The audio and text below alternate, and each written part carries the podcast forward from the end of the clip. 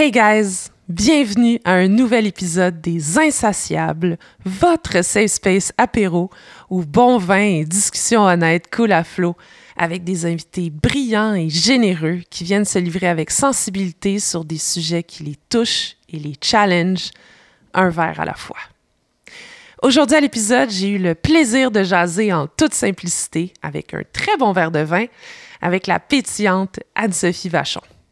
Entre trois, quatre fous rires et plusieurs révélations, on a échangé sur le concept de normes personnelles, sur la difficulté de manœuvrer dans une société plutôt rigide qui ne nous permet pas toujours de nous affirmer avec facilité, et aussi sur l'importance de s'aimer puis de connaître sa véritable valeur sans se soucier des bruits ambiants qui émanent souvent de sources sociales malsaines.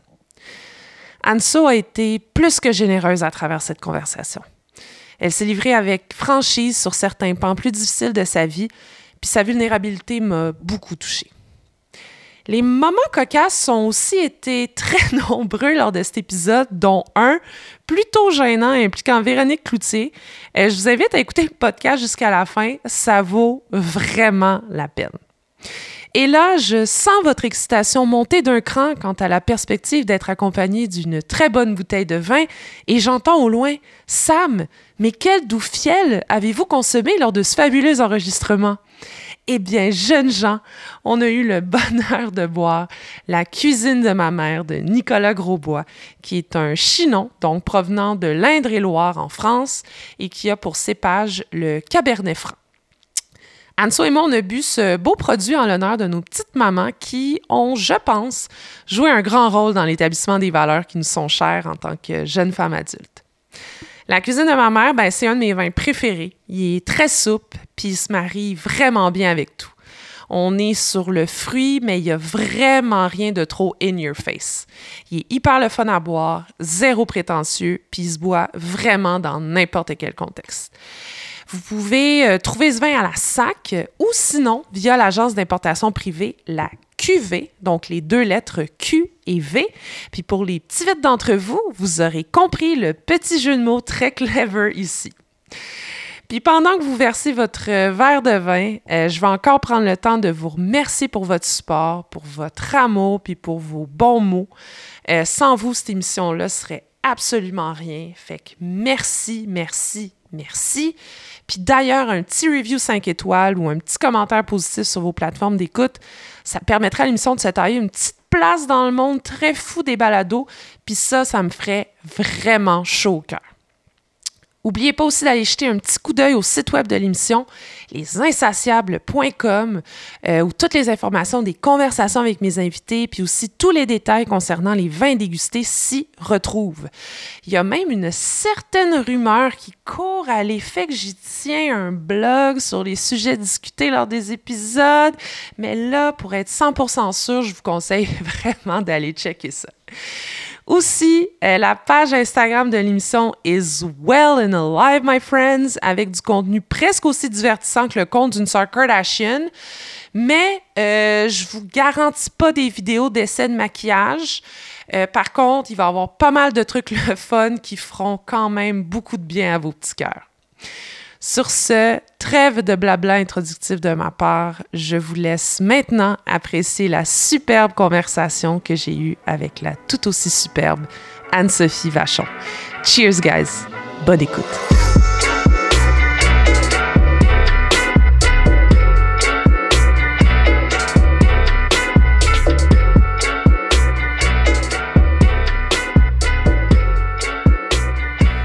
C'est parti, comment ça va? Ça va, toi? Ça va, merci d'être là. Ben, plaisir. Et tu me disais que tu t'es trouvé une place de stationnement quand même. ouais, très proche. T'es-tu excitée d'être ici? Oh, je capote, capote, capote. Fait que, qu'est-ce qu'on boit euh, ce soir? Ce soir, on boit. Ça, c'est un vin que j'aime vraiment beaucoup. Je sais pas si tu le connais. Ouais, je pense que j'ai déjà vu. Euh, il est à la SAC, mais euh, ben, c'est par importation privée, la cuvée. Très, très, très bon. Genre, euh, il se boit dans toutes les circonstances. C'est pour ça que je l'aime bien. C'est comme un, un ami sympathique avec qui tu peux aller prendre l'apéro, souper, fin de soirée. C'est comme un, un, bon, compagnon. Donc, tu n'as pas trouvé ça drôle, mais ce n'est pas grave. Mais oui, mais oui. Euh, ça s'appelle La cuisine de ma mère euh, par euh, Nicolas Grosbois. Il se boit à la sac, c'est un 2000... Il se boit à la sac. Il se boit à la sac, c'est ça que j'ai dit? Je pense. Oups, Je il se vend à la sac. Merci de me Il se boit partout. Il se boit partout. Ben, je- Même à c'est sac. quand même un peu douteux boire à la sac. Pour vrai, ça, je pense que c'est le summum de l'alcoolisme. Euh, Ouvrir tes trucs direct à la sac. Puis Ou- après, t'es payes. où t'as pas encore fini ce que t'as acheté, Acheté. puis tu reviens avec en le buvant Ouais. puis en achetant d'autres produits. Je sais pas si ça c'est déjà. Je sais pas si ça s'est déjà vu. Comme les gens qui s'achètent un Gatorade puis ils le payent à la caisse. là. je, serais, je serais curieuse. Faudrait qu'on envoie un message à la sac. Tu sais, comme les comptes euh, Ricardo euh, passif-agressif ou euh, Hydro-Québec passif-agressif, ça c'est excellent. Je sais pas si la SAC ont des gestionnaires de comptes aussi, aussi badass, mais on pourrait essayer. Bref! Donc, c'est la cuisine de ma mère. euh, c'est un 2000, euh, 2020. Il est excellent. Et, euh, et, et voilà. Cheers! Ben, Cheers! Fait qu'Anso, Yes! parle-nous donc de toi. J'aime tellement ça. Euh, bonjour. Je suis euh, une petite fille de 30 ans, bientôt 31. Ish. Ça fesse. Ça fait qui, ça. euh, qui travaille en publicité. Comment tu l'as vécu la première année de 30 ans? Est-ce que, mettons, tu serais capable de faire un récapitulatif sur... Non? OK. Ben, je veux dire, il y en a eu des plus le fun. Après 30 ans, c'est aussi 30 ans en cette fabuleuse pandémie. Ouais. Puis euh, c'est comme l'étape de réaliser que quand tu rêvais, étant enfant, d'avoir une maison, un chien, un mari, six enfants à 25 ans, Six? Puis que t'es à 30, puis que ben t'as pas grand-chose de tout ça. Il y a une petite remise en question, mais euh, non, je, je me suis rendu compte que j'étais très bien entourée, que j'aimais ce que je faisais. Fait que le bilan est quand même positif. OK. Et que fais-tu dans la vie? Ben, dans la vie, pour la gagner, je travaille en publicité. J'ai toujours C'est été, bonne euh, la gagner. toujours été euh, très euh, curieuse et passionnée par la pub, même dès l'âge de 8 ans. Ah ouais? Fait que je suis là à faire une job euh, quasiment ma une job de qui t'a rêve. marqué comme enfant? Tu sais, une pub où tu te dis genre... Shit, cette pub-là était vraiment badass dans les années 90. là. Ben, Au début comme tu me 2000. connais, j'aime ça l'humour. Il y en a une qui m'avait fait rire. Mais tu sais, je veux dire, d'un regard publicitaire, c'est pas C'est pas wow! on s'en va pas à Cannes avec ça. Mais c'était une pub, puis là, tu sais, c'est là le problème aussi, je me souviens même pas. Je pense que c'était Scotty's. C'est que tout le long, la madame se promenait avec un verre de lait au chocolat. Puis c'était Mm. dans l'époque qu'il y avait beaucoup de pubs sur le lait au chocolat. Hmm. Puis elle a le hockey. Puis là, son mari est là dans la cuisine, puis il dit rien. Puis là, t'es persuadé que ça va être une pub de lait au chocolat. Puis là, à un moment donné, il se revire. Puis là, il fait genre... Ah! Puis là, son verre de lait au chocolat revole partout. Puis finalement, c'est une pub d'essuie-tout. Puis je sais pas combien d'années plus tard, genre 20 ans plus tard, je m'en rappelle Pourquoi encore. j'ai aucun souvenir Je, de je sais pas, euh, c'était un bijou. Genre, je pouvais la... À chaque fois que je la voyais, Ah ouais? Sinon, j'avoue que les Haha Family Prix, Ah ouais, ça, là... ça, c'était fort. Ça, c'était euh, excellent. Je pense que c'est dans mes tops, moi. Créer quelque chose là, que les gens s'approprient dans la culture, là, Ouais. je trouve ça... euh, si un jour j'y arrive, vais être bien fière. C'est un objectif de vie. Non, mais ça va être un gros bonus. Ah ouais. Mm. OK. Fait que tu fais ça dans la vie. Fait que c'est ça. Puis dans mes temps libres, comme aujourd'hui, je fais le plus de sport et de plein air. Et des podcasts. Et des podcasts. Fait que troisième passion que je me découvre à l'instant. Euh, fait que euh, toutes sortes de sports, toutes sortes d'activités. Si je peux jouer dehors. le plus euh, important des sports, c'est le... Soccer. Bonne réponse! On salue Samantha, ma coach de Ben soccer. oui, je suis ta coach. C'est drôle, hein? Trouves-tu ça drôle? Non, c'est je pas drôle. trouve ça, je trouve ça drôle. Ouais. Ouais. Cette euh, relation d'autorité que tu as avec moi. Ouais, ben c'est ça, non, c'est bizarre. euh, c'est bizarre coacher des femmes, des femmes qui ont le même âge que toi. Mais bon, ça, ce sera pour un autre épisode. Parce On que, regarde ça pour l'épisode 2. je t'inviterai pour, euh, pour en jaser. Euh, mais tu viens d'où, Anso? J'aimerais ça que tu plugues que tu viens de la région. Je viens de la belle région de l'Estrie. Je viens de Sherbrooke.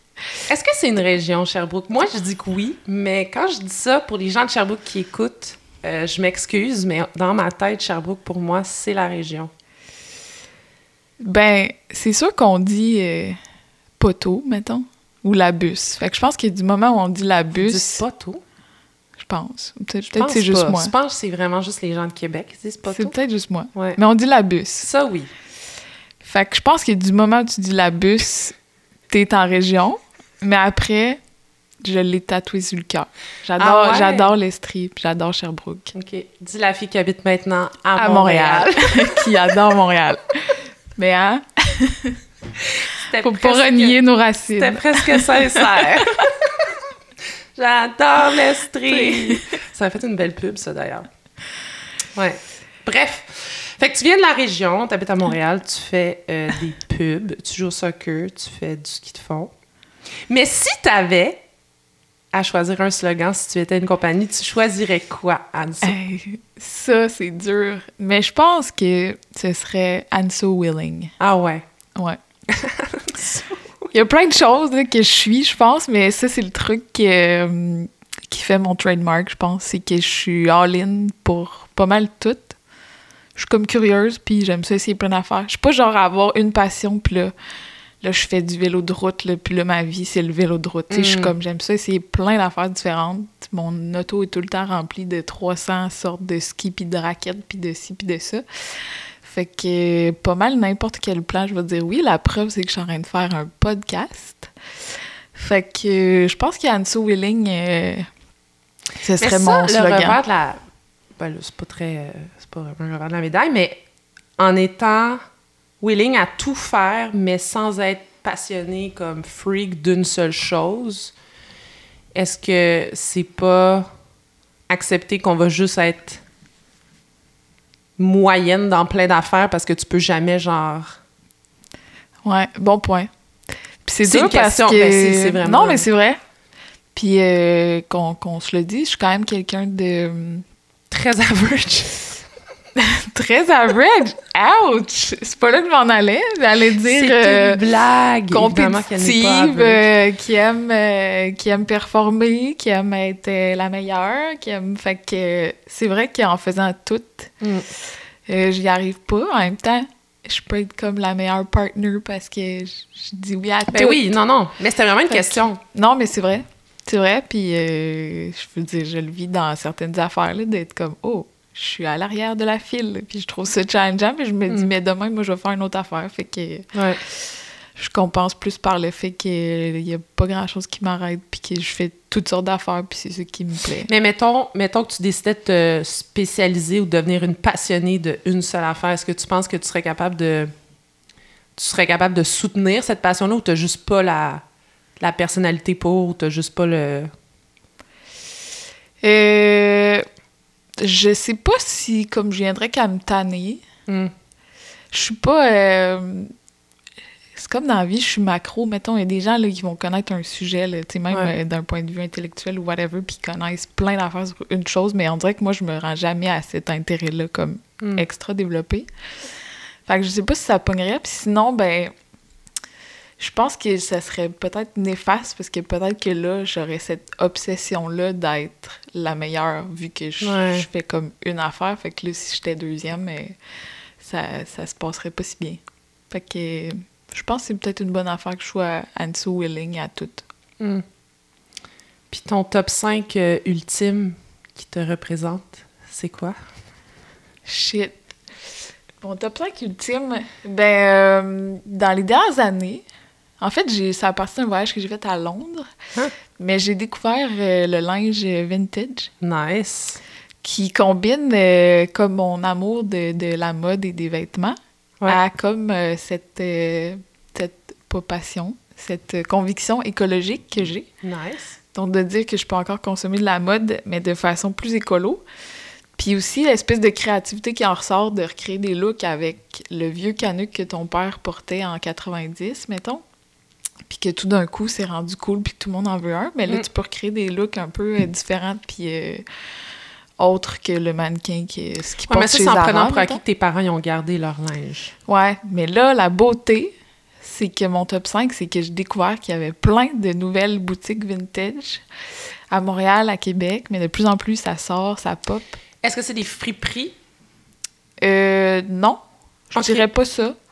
Souvent, c'est... euh, ben moi, celle que je connais, c'est plus des filles qui les tiennent, mais ça pourrait Mhm. être aussi bien des gars, mais euh, qui partent vraiment à la recherche de ces pièces, euh, ces petits trésors cachés, qui des fois les retapent, leur donnent un autre look, Ouais. euh, tu sais, faire un crop top avec un gros coton watté qui était trop large, ou je sais pas, tu sais, comme ils peuvent, ils peuvent revoir les trucs un peu à leur façon, puis ils, se créent un peu leur style dans leur boutique, mais bref, ils vont chercher les pièces, puis euh, ça se vend pas nécessairement moins cher que si tu vas chez Zara, mais ça se vend moins cher que la pièce euh, pour ce qu'elle vaut, là, parce qu'habituellement, ils trouvent euh, des marques de qualité, puis justement, qui Ouais. ont su passer les années.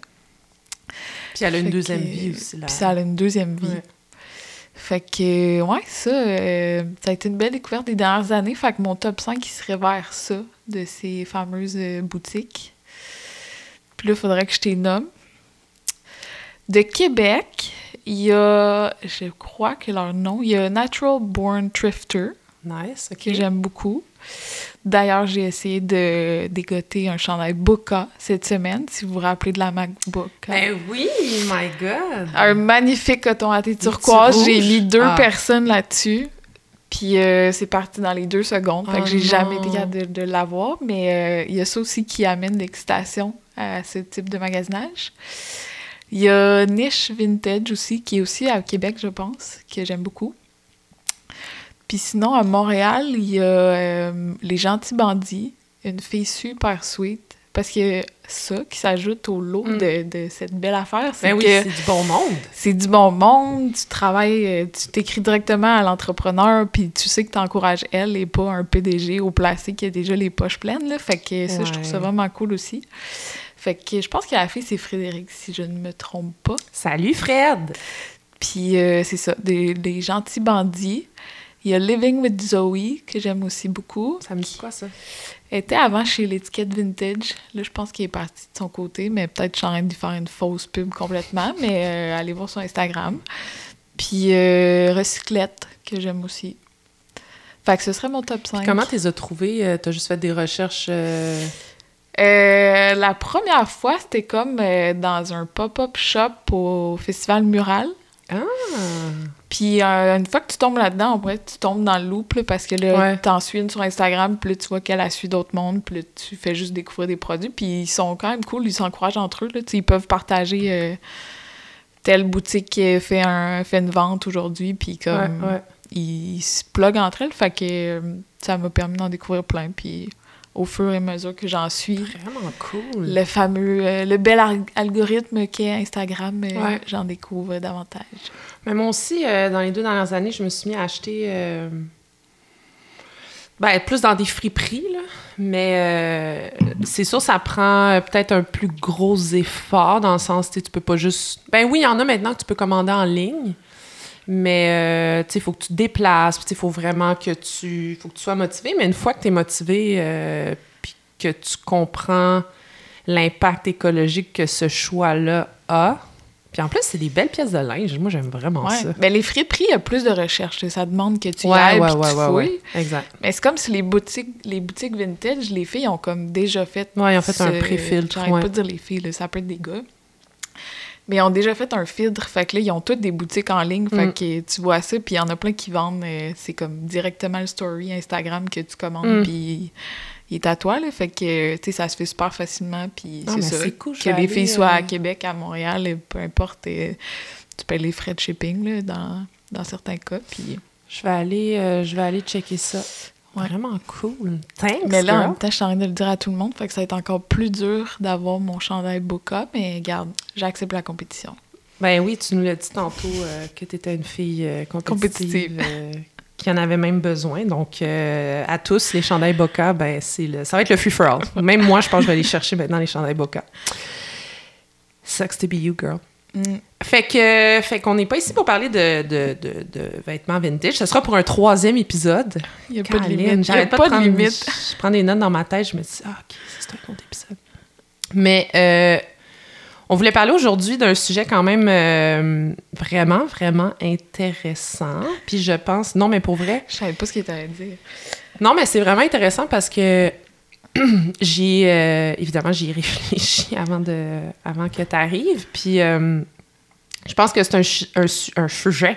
Je pense que c'est un sujet qui touche de plus en plus notre génération euh, à travers tous les, les aléas de, de, ce début de 21e siècle. Mais c'est comment, comment évoluer comme personne, comment évoluer selon notre norme versus the norme, Exact. the norme euh, sociale. Puis, euh, puis c'est ça, on va en jaser. Parce que je pense que toi, ça te titille. J'ai eu beaucoup de wake-up calls dans les dernières euh, années Ah ouais? qui font que je change ran- tranquillement mon regard sur ma norme. C'est quoi une norme pour toi? Parce que pour vrai, comme je pensais à ça avant le podcast, je, je préparais euh, tout ça, puis je me disais, OK, mais à la base, tu sais, comment on, comment on définit la norme, tu sais? Ben, dans mon cas, c'est qu'il y a des situations. Dans ma tête, c'est comme si tout le monde portait les mêmes lunettes, puis Mm. qu'on regardait toute la vie, là, peu importe c'est quoi, là, de la même façon avec les mêmes lunettes.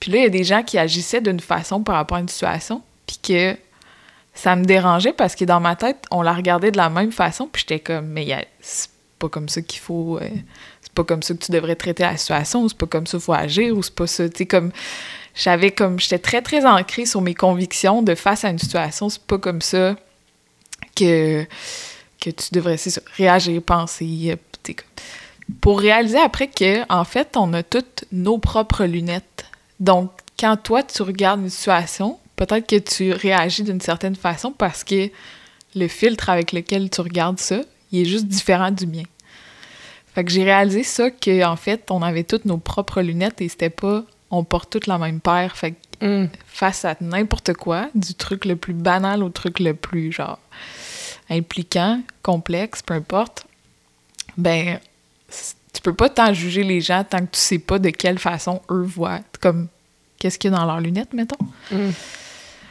C'est un exemple euh, aussi banal que genre euh, je sais pas le moi euh, à mon ancienne coloc, moi je plaçais tout le temps les verres, mettons. On lui dit bonjour On lui dit si bonjour, elle écoute Joanie, salut.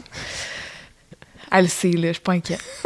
Mais tu sais, moi, je mettais tout le temps les verres, comme les gros verres à droite, les moyens verres au milieu, les petits verres à gauche. Puis ils étaient comme tout le temps classés en grosseur de verre. Mm. Puis elle, à chaque fois qu'elle finissait la vaisselle, elle mettait les verres, tu sais, comme dans l'armoire. Juste de même. Puis ça me gossait, là. Mais tu sais, j'ai jamais dit, ben, je suis comme, c'est toujours bien rien que des verres, mais je me dis, à un moment donné, elle va catcher qui sont dans l'ordre, tu sais. Puis à un moment donné, j'ai comme réalisé que c'est moi qui veux qu'ils soient dans l'ordre, mais qu'il n'y a pas rien dans la vie qui dit que le succès est relié au fait que tu mets tes verres en grandeur de... C'est connu. Tu sais, puis là, j'étais comme, ah, tu vois, ça, ça m'appartient. Ça, c'est ma norme que moi, je décidais que je voulais que ce soit dans l'ordre. Fait que du moment que j'ai accepté ça, j'ai arrêté d'être fâchée après elle intérieurement puis de rager à chaque fois que j'ouvrais l'armoire. J'ai juste décidé que si ça me gossait à ce point-là, j'allais les replacer. puis depuis, ma vie va vraiment super bien. Mais qu'est-ce qui t'a qu'est-ce qui t'a fait réaliser ça? C'était quoi le Je sais pas si dans ce cas précis des verres, qui est un exemple Mais c'est fort, les verres qui a fait déclencher le reste ou euh, Euh, non. Mais j'a- j'avoue que j'ai eu plusieurs euh, déclics avec les années.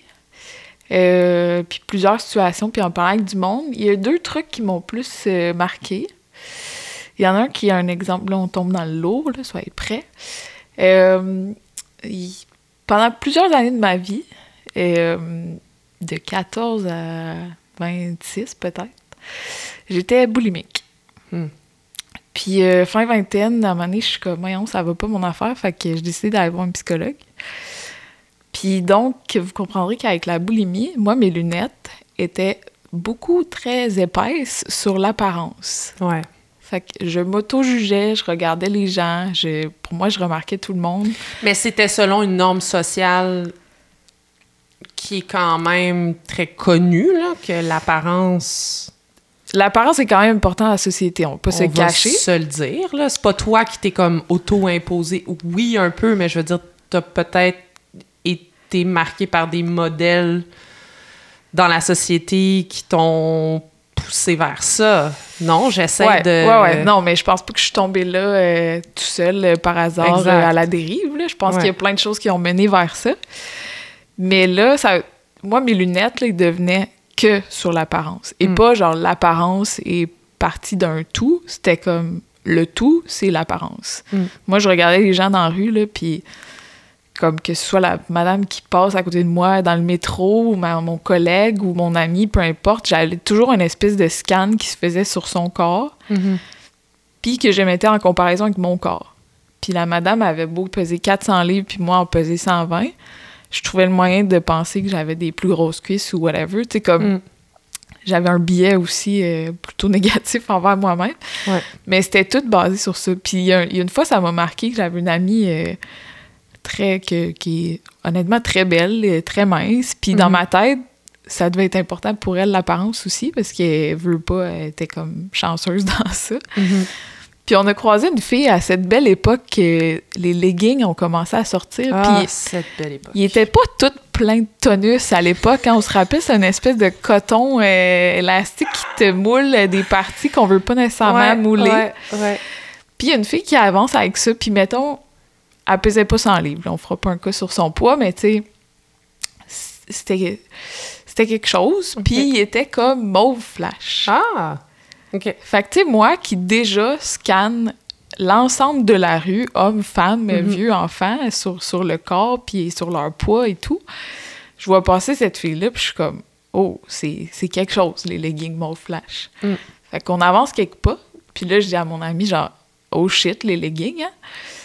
Puis là, elle est comme, hein? Puis je suis comme, la fille avec les leggings mauves, elle est comme, ah, j'ai pas vu.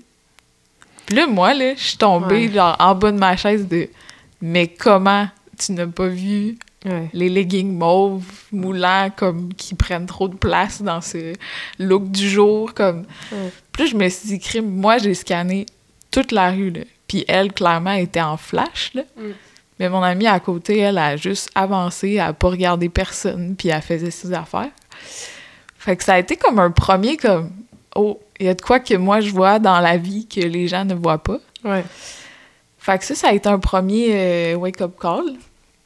Puis quand je suis arrivée, en fait, en thérapie pour, euh, pour la boulimie, ma psychologue était comme, ben, mettons, fais-moi donc un pie chart de ton estime de toi. Mon estime de moi, c'était genre 80% apparence et 20% du reste de ma personnalité. Mm.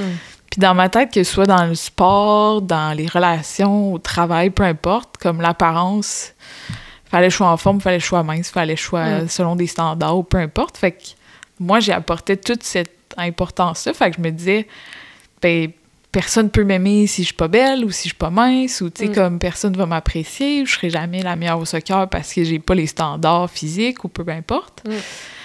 Parce que je pensais que tout le monde avait ces mêmes lunettes de dire, ben, je juge 80% par l'apparence et 20% par le reste. Puis ma psy était juste, mais non. Était Mm. comme, il y en a qui vont baser, euh, leurs lunettes sont faites euh, par l'argent ou qui sont faites Mm. juste par d'autres choses. Puis on a toutes des lunettes avec différents degrés de plein d'affaires. Mm.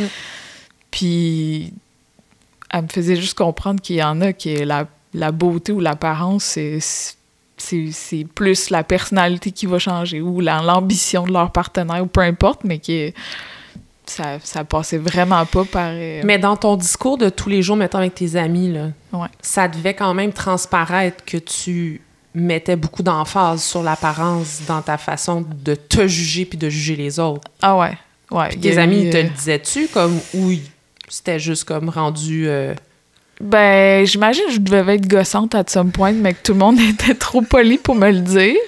Après, c'est un sujet délicat, puis je pense pas qu'il y ait personne qui non plus à penser qu'il y a 0% de l'apparence qui compte. Là. On, on en parlait que Exact, ça ouais. fait partie de la société. Ouais, ouais. Je pense que les gens peut-être me trouvaient très critique là, à répéter Mhm. que je suis grosse, puis je suis pas assez belle, puis ci, puis ça, alors que honnêtement, euh, je Ça veux va. dire, la vie m'a quand même... euh, Ouais. Ça va. ça va, tu sais, ça va. Fait que... euh, Puis ça, ça a été... euh, je me souviens d'un autre épisode qui, qui était moins mental, mais plus factuel. Il y avait une paire de shorts, mes amis vont s'en rappeler, là. J'ai une amie qui met une paire de shorts, puis comme, ah, je les aimais full ceux-là, mais ils me font pas, tu sais. Mm. Puis moi, dans ma tête, mes trois amis, là, mais pas dans ma tête, mes trois amis sont minces, puis ils Mm. sont magnifiques. Puis là, ils se mettent tous à essayer les shorts, puis ça fait pas. Puis là, c'est comme, bon, ben, Anso, euh, c'est comme quatre filles, un short, mais le, le short, il fait pas à personne. C'est la Mais nouvelle version genre- de 4 filles, un jeans. Anso, essaye le don. T'as pas ri. 4 filles, un jeans? Ben oui, c'était ça, ma référence. Ah, OK! Excuse. Obvious. Excuse-moi. Euh, poursuis. poursuis. Puis, euh, sont comme, essaye là. Moi, je suis comme, mais non, je suis plus grosse que vous, puis ça me fera jamais, blablabla. Puis là, tu sais, je capote sur le fait que pourquoi ils veulent ça. Ils veulent juste m'humilier, dans le fond. Puis là, j'essaie les shorts, puis guess what? Les shorts me font. Puis là, j'étais là. Oh! Là, t'as quel âge? J'étais, euh, je sais pas, peut-être 24, euh, Mm. je sais pas, mi-vingtaine. Ouais. Fait que là, c'est pas seulement réaliser que t'as pas les mêmes lunettes que tout le monde, c'est comme un fait physique, là. Tu comme Ouais. les shorts, ils ont pas agrandi quand je les ai mis, là. Tu comme ils sont restés la même grandeur qu'ils étaient une seconde avant. Puis là, moi, ils me faisaient les shorts. Fait que il y a comme une coupe de trucs comme ça, plus concrets ou moins concrets, qui m'ont fait voir que peut-être qu'il y avait quelque chose là. Puis même professionnellement, ça, ça t'affectait? le physique? Ouais. Euh, ouais. Ben, notamment, comme. Moi, maintenant, je pense, mais la publicité était quand même un monde reconnu pour être euh, fashion, que les gens sont beaux, le party. Fait que là, je me disais qu'il fallait que je fitte dans un certain standard pour. euh, Puis, tu sais, je veux dire, euh, il y a beaucoup du paraître là, dans le monde de la publicité. là. Moins en temps de pandémie derrière nos écrans, là, mais tu sais, Mm. dans les dernières années, c'était quand même ça. Là, si on... Donc, on peut penser à plein de shows télé sur la publicité, puis c'est ça. C'est pas euh, les bureaux euh, imagés, comptables, bureaux bruns, le monde en Ah, c'est chiant pour les comptables. Ben non, mais c'est ça leur Ah, image ah, qu'on ah. leur faisait. Moi, j'ai rien dit, guys. Les CPA qui écoutent, moi, j'ai Mais absolument non, rien ils dit. sont rendus beaux puis checkés, là. je m'enfonce, je m'enfonce. Mais ouais. Fait que même, même au travail, dans pas mal tout, moi, je, je me disais que ça passait par là. Hmm. Pour réaliser que, ben non, en fait. Mais vois-tu une différence entre. Je reviens à quelque chose d'un petit peu plus at large, mais penses-tu qu'il y a une différence ou que c'est un sujet complètement différent entre, mettons, ta norme à toi versus ma norme à moi, puis ta norme à toi versus la norme sociale, globalement sais, trouves-tu que c'est deux façons, deux thèmes différents ou ils sont liés? Je pensais à ça tantôt. Moi, je me disais, j'arrivais pas à. Ouais. Euh, je pense que dans mon cas, c'est plus l'espèce de réalisation des normes personnelles qui diffèrent, mais aussi la norme sociale des espèces de standards dans lesquels tu devrais fitter puis tout ça, qui se sont peut-être plus faciles à identifier globalement parce qu'ils ils sont représentés ou plus véhiculés. Mais moi, c'était un peu euh, les, les opinions différentes ou je sais pas, tu sais, présentement, je suis célibataire, puis tu sais, Avis à tous. Avis à tous. Avis à tous. On va mettre toutes ces coordonnées sur les réseaux sociaux du podcast. Comme ça, you know. Qui sait? Vous pourrez aller voir la fameuse face euh, Oui. derrière. Exact. Puis, euh, ben, dans cette quête-là de l'amour, tu passes les applications, puis tout ça. Puis, euh, moi, tu sais, je cherchais des... Je cherchais un certain cadre, mettons, qui fitait avec mes affaires. Puis, tu sais, Hmm, c'est intéressant ça. J'espérais euh, notamment ne pas avoir quelqu'un qui a déjà une maison, puis son chien, puis tout, parce que dans ma tête, pour moi, c'est des projets de couple. Hmm. Fait que j'espère bâtir ça avec ce futur homme qui, qui, avec qui je bâtirai mon foyer, ma famille et tout ça. Puis je, ça me vraiment ceux qui avaient une espèce de projet en parallèle qui, qui était juste eux autres. Puis j'étais comme, ça veut-tu dire que moi, il faut juste que j'embarque dans leur bateau, puis what's up avec mon bateau? Mm. Puis pour réaliser que c'est parce que moi, j'ai de la misère à me sentir chez moi quand c'est pas chez moi. Si c'est pas moi qui ai choisi la place ou si j'ai pas contribué à le décorer ou whatever, je me sens toujours un peu imposteur. Puis j'ai une amie au contraire qui, en- au fil des discussions, je réalise qu'elle, là, Après rentrer ici, elle te connaît à peine, mais dans 10 minutes, là, elle se sent chez elle, elle va se mettre à Mm. cuisiner, puis elle- comme il n'y en aura pas de problème. Mm. Fait qu'elle, que le gars, il des jeux de maison, ben, elle s'en fout. Fait que moi, j'étais un peu dans l'incompréhension de mais pourquoi tous ces hommes s'achètent des maisons s'ils sont célibataires? Hmm. Mais mettons, une fille comme elle, elle s'en fout carré. Mais moi, selon ma norme et ma vision, je suis dans l'incompréhension totale face à ce choix-là. Puis c'est en, en parlant avec elle, en réalisant que, en fait, c'est juste que moi, je suis pas chez moi partout. Elle est chez elle partout. Fait que ça fait que tu prends des, des décisions différentes en fonction de ces lunettes-là que tu portes. Puis Mm. que moi, j'ai juste des lunettes qui, qui avaient une certaine vision du truc. Puis il faut, faut que je sois ouverte. Puis si le partenaire que je rencontre, il y a déjà une maison, ben ça va peut-être juste de l'amener avec moi du fait que ce serait cool qu'à un moment donné, on s'en trouve une pour nous deux. Mais ça veut pas dire qu'il a pas le droit d'avoir sa maison, mettons. Donc, t'as cheminé. T'as Je changé tes chemine. lunettes. euh, Ben, j'ai pas tant changé les miennes. J'ai pas tant cheminé, mais... Non, j'ai cheminé. J'ai pas tant changé mes lunettes, mais j'ai compris que les autres avaient d'autres lunettes. Ah! C'est ça qui change. C'est ça qui m'a fait cheminer. OK. Puis ça va bien. Tu, tu vis bien avec ça. Ouais. La trentaine, on en parlait, c'est le rêve. non, mais oui, je- ça a vraiment changé dans les dernières années. Puis je suis vraiment plus zen avec plein d'affaires. Je suis plus tolérante, si on veut, parce que je suis moins à cheval sur mes principes ou mes idées, parce que je comprends que tu peux en avoir d'autres, puis qu'il faut juste que je les accepte, puis que t'as peut-être été élevé différemment, t'as peut-être juste des convictions différentes, des valeurs différentes, puis que c'est correct, comme. C'est fou parce que moi aussi, euh, dans cette belle année de 30 ans, euh, j'ai vraiment... euh, je me suis vraiment déloussée. Dans le sens où... c'est ça, moi aussi, j'avais quand même des critères très euh, sélects par rapport à plein d'affaires dans ma vie, là. Puis c'était comme, c'est ça ou c'est rien, puis je comprends pas les gens qui agissent pas de telle façon. Tu sais, comme, mettons, moi, personnellement, je le sais, puis pour mes amis qui écoutent, je sais que j'étais très euh, rigoureuse et demandante en amitié, dans le sens où moi, je, je suis quelqu'un qui donne beaucoup en amitié. Tu sais, comme j'aime beaucoup. Tu sais, si tu traverses mon très gros mur épais, Une fois que tu te rends là, que tu te faufiles derrière le sarcasme, faut que tu grattes en masse, là, euh, puis que tu réussis à m'atteindre, j'aime beaucoup. Tu sais, je vais être là Ouais. pour les gens, je, je- je vais me démener pour les gens. Mais dans ma vingtaine, je m'attendais à ce que tout le monde fasse la même chose aussi, tu sais. Ouais. Je m'attendais à ce que... Sais, moi, je ferais des choses, même si c'est un peu intense, là, tellement j'aime euh, en amitié, là.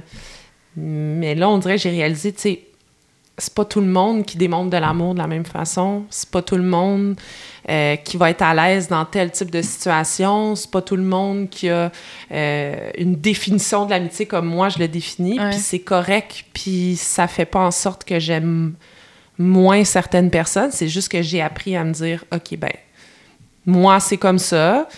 Puis est-ce que je suis correct avec le fait que c'est pas tout le monde qui agit de cette façon-là? Ben oui, tu sais, j'en mourrai pas. Puis c'est juste que mes attentes vont, seront pas pareilles. Mais Ah, puis C'est juste de réaliser que ils ont juste pas la même approche, tu sais. Je sais Ouais. pas si t'as entendu parler des euh, cinq langages de l'amour. oui, C'est ça m'a fait du bien d'entendre ça, moi. Tu réalises que, mettons, moi, je suis words and touch, le physical touch. Fait Mhm. que, tu sais, moi, euh, faut que tu me le dises, que t'es bien avec moi, puis que tu Mhm. m'aimes, puis que... Parce que c'est les mots, mais pour réaliser qu'il y en a que c'est... Ils vont te rendre service, puis ça, c'est leur façon de te montrer qu'ils t'aiment. Mm. Puis il y en a d'autres que c'est ils vont t'acheter un cadeau. Ouais. Mais pour moi, un cadeau, c'était comme « Ah, that's cool, mais j'ai plus envie que tu me dises Ouais. que je suis importante dans ta vie, mettons. » Ouais. Puis pour réaliser au bout de compte que c'est juste des langages différents, c'est pas qu'ils m'aimaient moins ou c'est pas que je les aimais plus ou tu sais comme je pense qu'on est un peu similaires en amitié là. Moi Ouais. aussi euh, j'aime les gens puis je donne beaucoup mais c'est pas parce que ça revient pas nécessairement de la même façon que c'est pas Ouais. équivalent ou que je suis moins aimée ou quoi que ce soit, c'est juste réaliser que les autres ils ont juste une différente approche. Puis ça c'est un autre euh, j'étais tombée là-dessus, je sais pas une amie qui me l'avait qui m'en avait parlé pour Mm. faire comme ah, c'est fou. Tu sais, moi, dans ma tête, si t'aimes, ben, tu le dis, puis t'en parles, Mm. puis, tu sais, je vais te le démontrer physiquement. Ou, tu sais, Mm. comme... Puis je m'attendais que ce soit ça pour tout le monde. Fait que tout le monde qui agissait pas comme ça, Ouais. genre, ben, il m'aime pas, tu sais. Ouais. Mais je pense que c'est parce qu'il y a une certaine humilité qui vient avec l'âge. On dirait que c'est weird à dire, mais tu sais, on dirait que tu te trouves tellement. Je sais pas, quand t'es plus jeune, c'est beaucoup centré sur toi, puis on dirait que plus on vieillit, plus on a comme une humilité, puis une.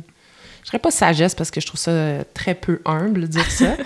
mais non, mais c'est. Non, mais je trouve qu'il y a une, il y a une Ouais. plus grande. En tout cas, dans mon cas, à moi, il y a une plus grande humilité de dire comme OK ben moi j'agis de même mais ça veut pas dire que it's the end of the world si les gens agissent pas de même là, tu sais comme en autant que t'es pas genre un gros déchet humain, tu sais comme ça, je pense Il y a un minimum. ça, je pense que c'est quand même non négociable. Mais ouais, puis après ça ben c'est de se dire est-ce que les normes sont est-ce que les normes personnelles sont malléables ou est-ce que les normes restent les mêmes, mais sont peut-être plus négociables? Tu comprends ce que je veux dire? Ouais, ben je pense que t'apprends peut-être à assouplir tes normes ou aussi à voir que ben y a d'autres façons de voir que la tienne, puis ça se peut Mais est-ce qu'elles changent? Ben je pense que dans certains cas euh, elles peuvent changer. Hmm. Je pense que dans certains cas, c'est plus ta façon dont tu vas traiter Hmm. une situation, l'information qui va être. Tu vas encore avoir ta norme en la regardant, mais tu vas aussi considérer les autres normes, qui, moi, a été le, le truc où. Ben là, je suis bien plus zen avec tout, là, tu sais, parce qu'avant, là, ça me prenait dans les tripes, là, tu sais, je- Mm. ça me prenait au cœur, là, j'étais comme... Tout devenait un combat, mettons, parce que je voulais donc bien que les gens... Ouais. Faut que tu sois selon ma façon de penser, mais Ouais. dans ma tête, c'était pas ma façon de penser, dans ma tête, c'était la façon Ouais. de penser, fait que j'étais comme, mais faut que je me batte pour ça.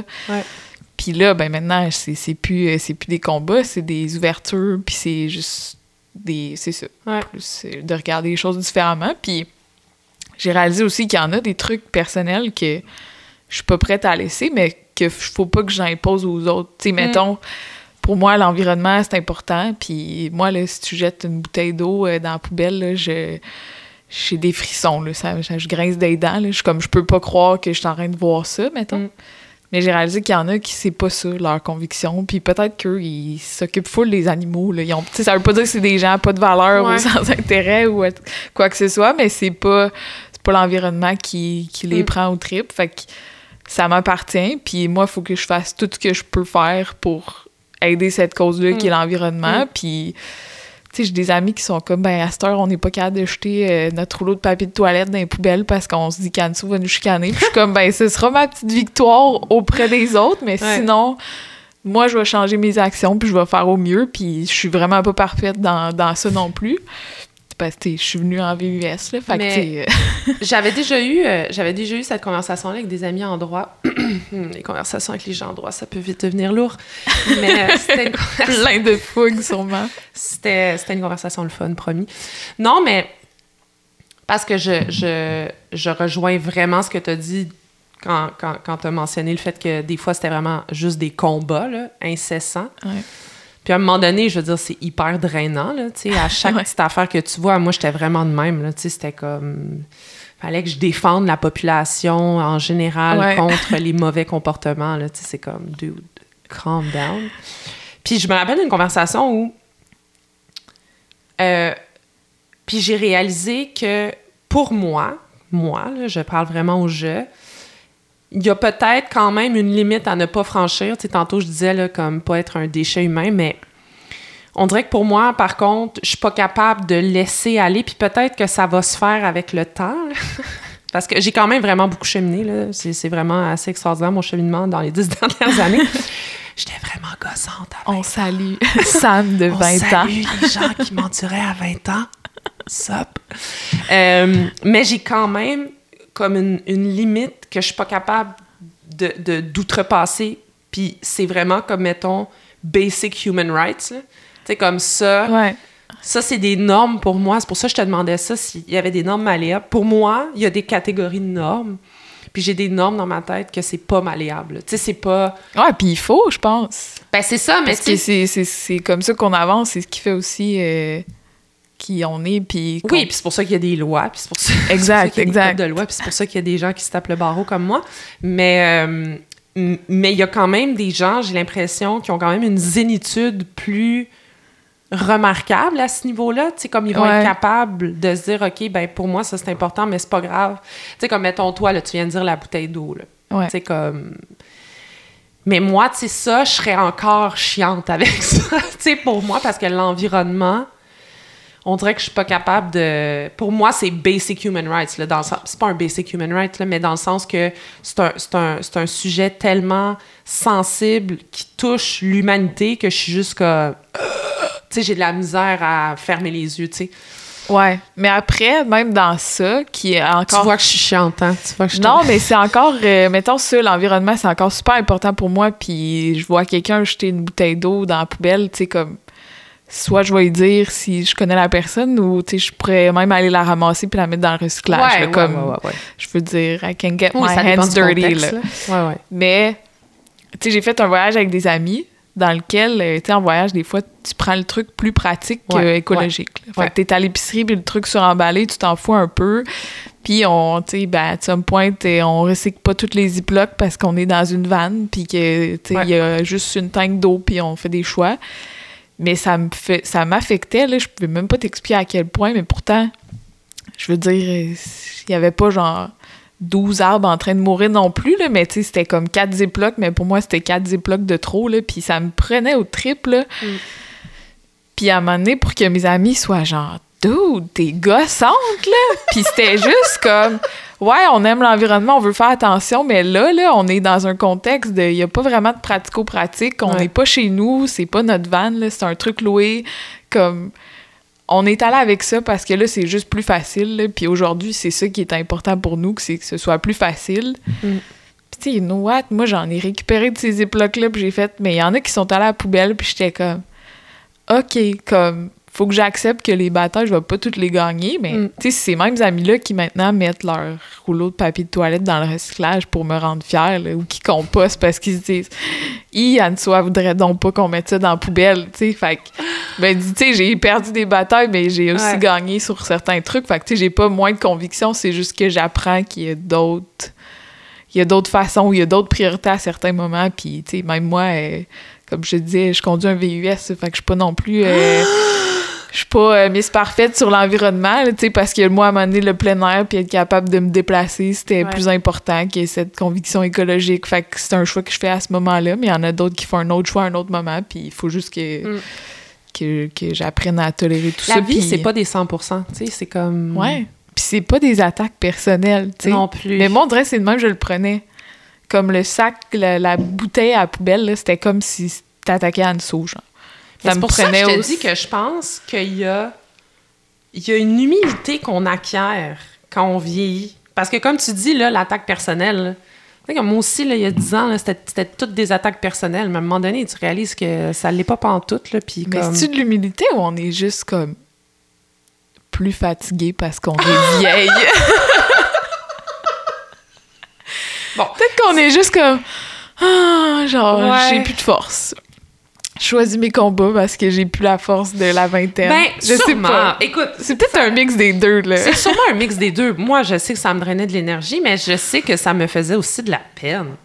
Tu Ben oui, te pogner ouais, ouais. pour des affaires comme... C'est pas niaiseux, mais tu sais, te pogner là-dessus, puis genre tenir ton bout, puis... Ouais, moi, ça, c'est juste... Ça m'affectait émotionnellement, puis à un moment donné, quand Ah tu réalises que you're not that amazing, tu sais, comme... C'est correct, là, genre... Non, mais c'est vrai. Non, mais oui, oui, totalement. Mais c'est parce que moi, je viens d'une.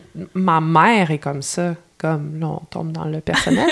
non, mais c'est. c'est... Puis maman qui écoute, euh, si t'écoutes, euh, salut, je t'aime. Mais ma mère est, est comme Il faut ça. que ta mère écoute, là. Faut Hein? au moins deux, euh, deux, Au moins deux, euh, deux auditeurs.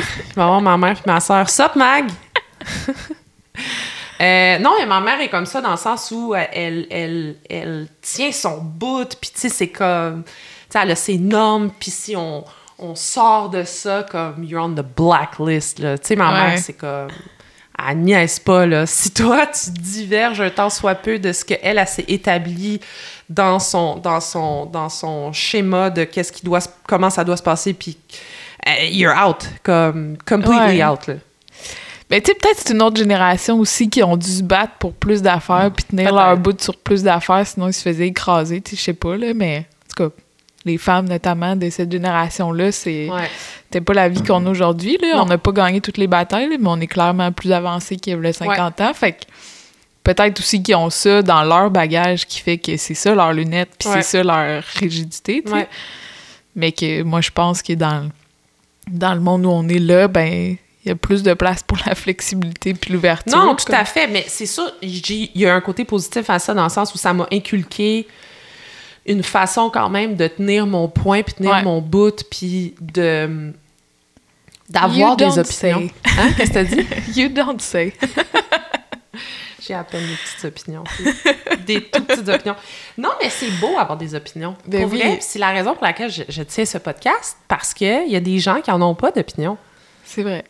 Tu sais, c'est- c'est comme l'autre bout du spectre, là, comme quand t'en as pas du tout d'opinion. Ça, ça, ça doit être encore plus poche, je veux dire. Ben, des fois, je me demande si c'est pas. euh, je vais utiliser une expression. Ouais, pas happy, euh, Les imbéciles heureux. Ouais. tu sais, je suis comme. T'as pas d'opinion, fait qu'il y a rien qui vient de vraiment chercher au trip, puis qui te. qui- Ben, t'es juste. Tu t'en fous, là, que ça aille à gauche ou à droite, toi, tu t'en foutais. Fait comme, il y a pas vraiment rien qui te déçoit. Tu sais, comme, que ça nous fasse de la peine ou que ça nous frustre parce qu'on est déçu parce que on avait une opinion, fait que Mm. c'est allé dans l'autre sens. Mm. Mais si on n'avait pas d'opinion. T'en as-tu dans ton entourage des... euh, Des imbéciles heureux? On les nommera pas, mais t'en as-tu? Euh, Tu t'entends-tu bien avec les imbéciles heureux?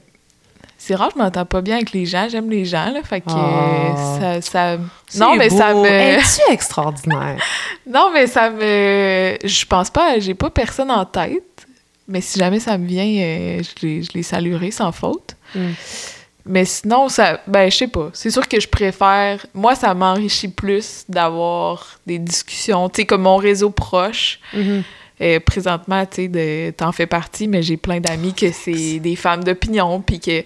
Puis pas nécessairement ils ont des opinions sur toutes, mais ils sont capables de s'en forger, comme avec un minimum d'informations, ou peu importe, dans un débat, ils vont finir par prendre un, un camp, puis ça veut pas dire qu'ils peuvent pas changer, mais ils sont capables de se faire une, une pensée, tu sais, par rapport à un sujet.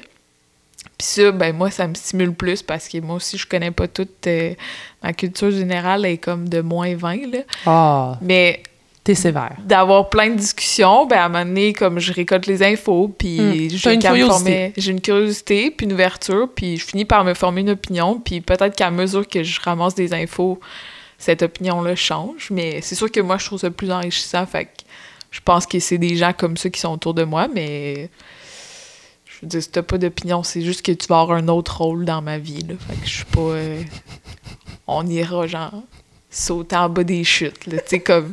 On fera juste d'autres choses. OK. T'es- t'es- tu les inviteras pas à un podcast? Peut-être pas.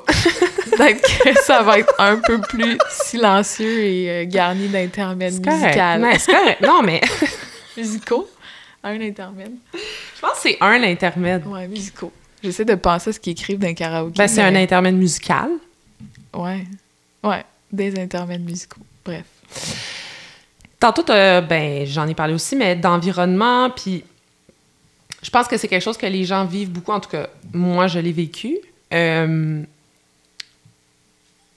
comment tu transposes ta norme par rapport aux normes dans euh, lesquelles tu évolues professionnellement?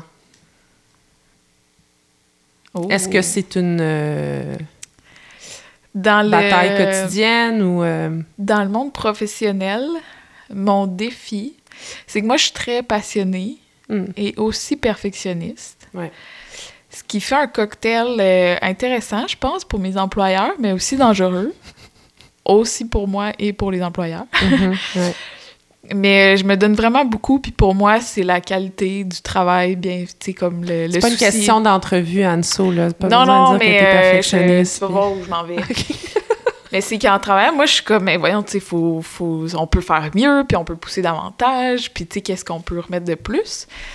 Puis à un moment donné, ben, t'es confronté à des collègues qui, eux, ont pris cette job-là parce qu'ils aiment ça, mais ils aiment ça de 9 à 5. Mm. Puis, tu sais, on est payé de 9 à 5. Fait que c'est vraiment correct qu'ils aiment Mm. ça de 9 à 5. Mm. Mais moi, que tu me payes de 9 à 5 ou de 9 à minuit, tu sais, souvent, je vais quand même le faire de 9 à minuit parce que j'aime donc bien ça ou parce que je veux que mon résultat soit meilleur. Mm. Sauf que quand la personne qui est avec toi, main dans la main dans le projet, elle, après cinq, elle décloche parce que c'est fini. Tu sais, t'as un certain challenge de commencer, tu m'abandonnes, mais elle m'abandonne pas, moi. C'est Mm. juste que c'est pas ça le choix qu'elle fait ou elle est pas là pour les mêmes raisons. Mm. Fait qu'il a fallu que, que j'apprenne aussi à... J'apprends encore vraiment beaucoup, là. Mm. Euh, on salue mes collègues et partenaires. mais à retenir une partie de cette fougue-là puis savoir quand est-ce que c'est mon zèle qui m'appartient puis que je peux Ouais. encore pousser, Ouais. mais ça m'appartient. T'envoies-tu des courriels à 1h du matin? Ça arrive. Ah. Puis là, j'essaie de travailler. Arrêtez de euh, faire ça. Là, je le dis à tout le monde. là. Il y a de plus en plus d'outils avec une espèce de Oui. retardateur pour l'envoyer, mais c'est pas facile. Faites ce que vous voulez, mais arrêtez d'envoyer des T'as courriels heure. raison, t'as raison. Pour t'as vrai, là, il n'y a rien de plus anxiogène de te réveiller pour aller comme faire Mm. pipi, genre dans la nuit. C'est vrai. Puis là, tu as une notification. OK, euh, c'est peut-être ma faute de mettre les notifications de email sur mon cell. Ouais. Ou juste de te lever le matin puis commencer ta journée à 8 heures puis réaliser qu'il y a quelqu'un qui a travaillé jusqu'à 2 heures puis t'es comme « Oh my God Après, ça, ce sera notre podcast numéro 4. ». On Quatre, rendu. on est rendu à 4. Parce que là, on est dans une norme sociale qu'une journée de travail, c'est de 8 à 5 ou Mais de en fait, 9 à on parle 5. de normes sociales, fait qu'on peut, on peut en jaser de ça. J'ai écouté euh, un podcast? vidé- une vidéo YouTube, je Ah. crois, sur euh, Timing is Everything, quelque chose comme ça. Puis cette espèce de, con- de, de, de truc qu'on dit, euh, t'es-tu un oiseau de nuit ou un early bird ou whatever, c'est un vrai truc. Puis tu peux, tu peux regarder, genre selon un peu ton, ton corps ou whatever, là, il y Mhm. avait une espèce de- d'opération mathématique pour voir est-ce que t'es en effet un oiseau de nuit. Ouais. Puis c'est comme démontrer que les courbes de productivité sont différentes. Fait que, tu sais, moi, à 8 heures le soir, là, mon cerveau, là, il part. là. Je suis comme... Mm. Mais tu sais, à 4 heures l'après-midi, là, pourrais m'endormir probablement n'importe où, n'importe quand. fait que, tu sais, j'ai un challenge, moi, de devoir être productive dans une portion de ma journée Ouais. qui l'est pas nécessairement pour moi physiquement. Mais le soir, moi, à minuit, là, euh, je suis pas là nécessairement juste pour faire chier non plus, puis travailler à minuit, puis dire que j'ai travaillé à minuit. Mm. C'est juste aussi que mon cerveau, il est comme « Eh, j'ai une idée, on le fait! Mm. Puis je pars, tu sais. Mais pour revenir à ton point, il faut que j'arrête d'envoyer des emails à une heure, que je les delay C'est ça, parce que moi, ça me dérange. Ben, ça me dérange pas. Tu sais, tu peux travailler jusqu'à 1 h du matin. C'est juste, emmène-nous pas dans ta folie. Dans ta- euh, Ouais, je comprends. Folie meurtrière. Tu sais, comme. Je comprends. Mais, est-ce que cette norme sociale-là de travailler de 8 à 5 devrait être changée? Parce que moi, je pense qu'elle est en train de changer avec la pandémie puis les gens qui font du télétravail. Il y a de plus en plus de flexibilité, ça, je, Je dois sais pas dans ton domaine à toi, là, mais. Euh, nous, le gros problème auquel on fait face, puis je pense qu'il est, le challenge, c'est euh, qu'il y a beaucoup de meetings. Ah, c'est les meetings qui tuent. ouais. Fait que là, comment t'arranges des horaires en fonction de t'as trois oiseaux de nuit puis trois oiseaux de jour? Est-ce qu'il y a trop de meetings? Ça, c'est une autre question. Ça, c'est podcast numéro 5. Il y a Le- beaucoup de meetings. Il y a Le fameux meetings. This could have been an email. Comme combien de fois on se le dit? Ouais. Après, tu sais, on travaille à distance. Les, les, les meetings, au moins, ça te fait voir des faces puis avoir des échanges. Ouais.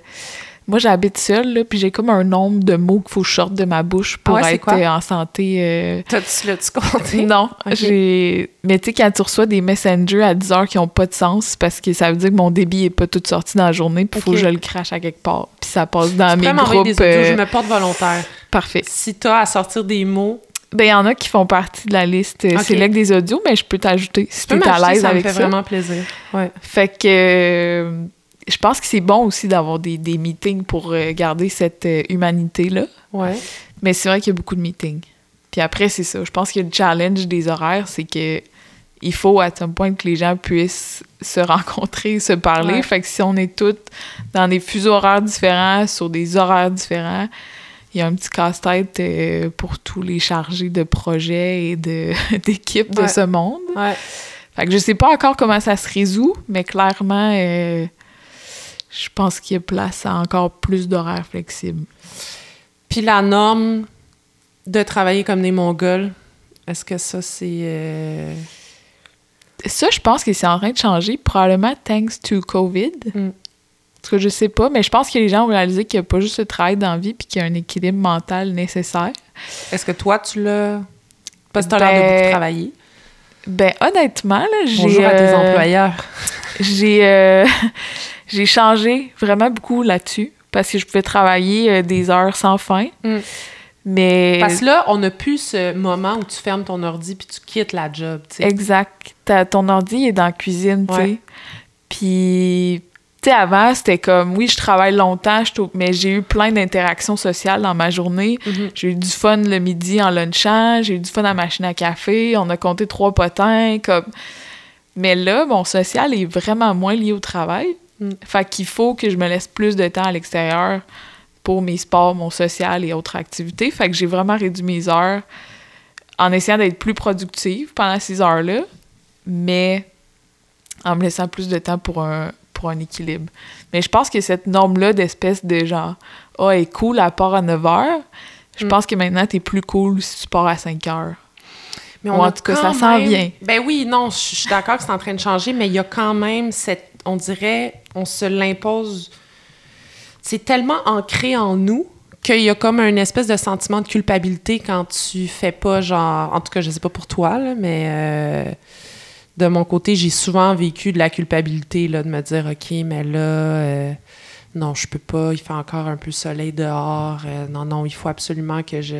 Non, je sais pas. Moi, j'ai. Oui, oui, 100% Mais après, quand tu vois euh, que t'as six collègues qui sont partis en burn-out, Ouais. tu te dis crime, cette heure-là de soleil. Peut-être que dans le fond, mon employeur, il va sauver comme quatre mois de Hanso qui est pas là. Ouais.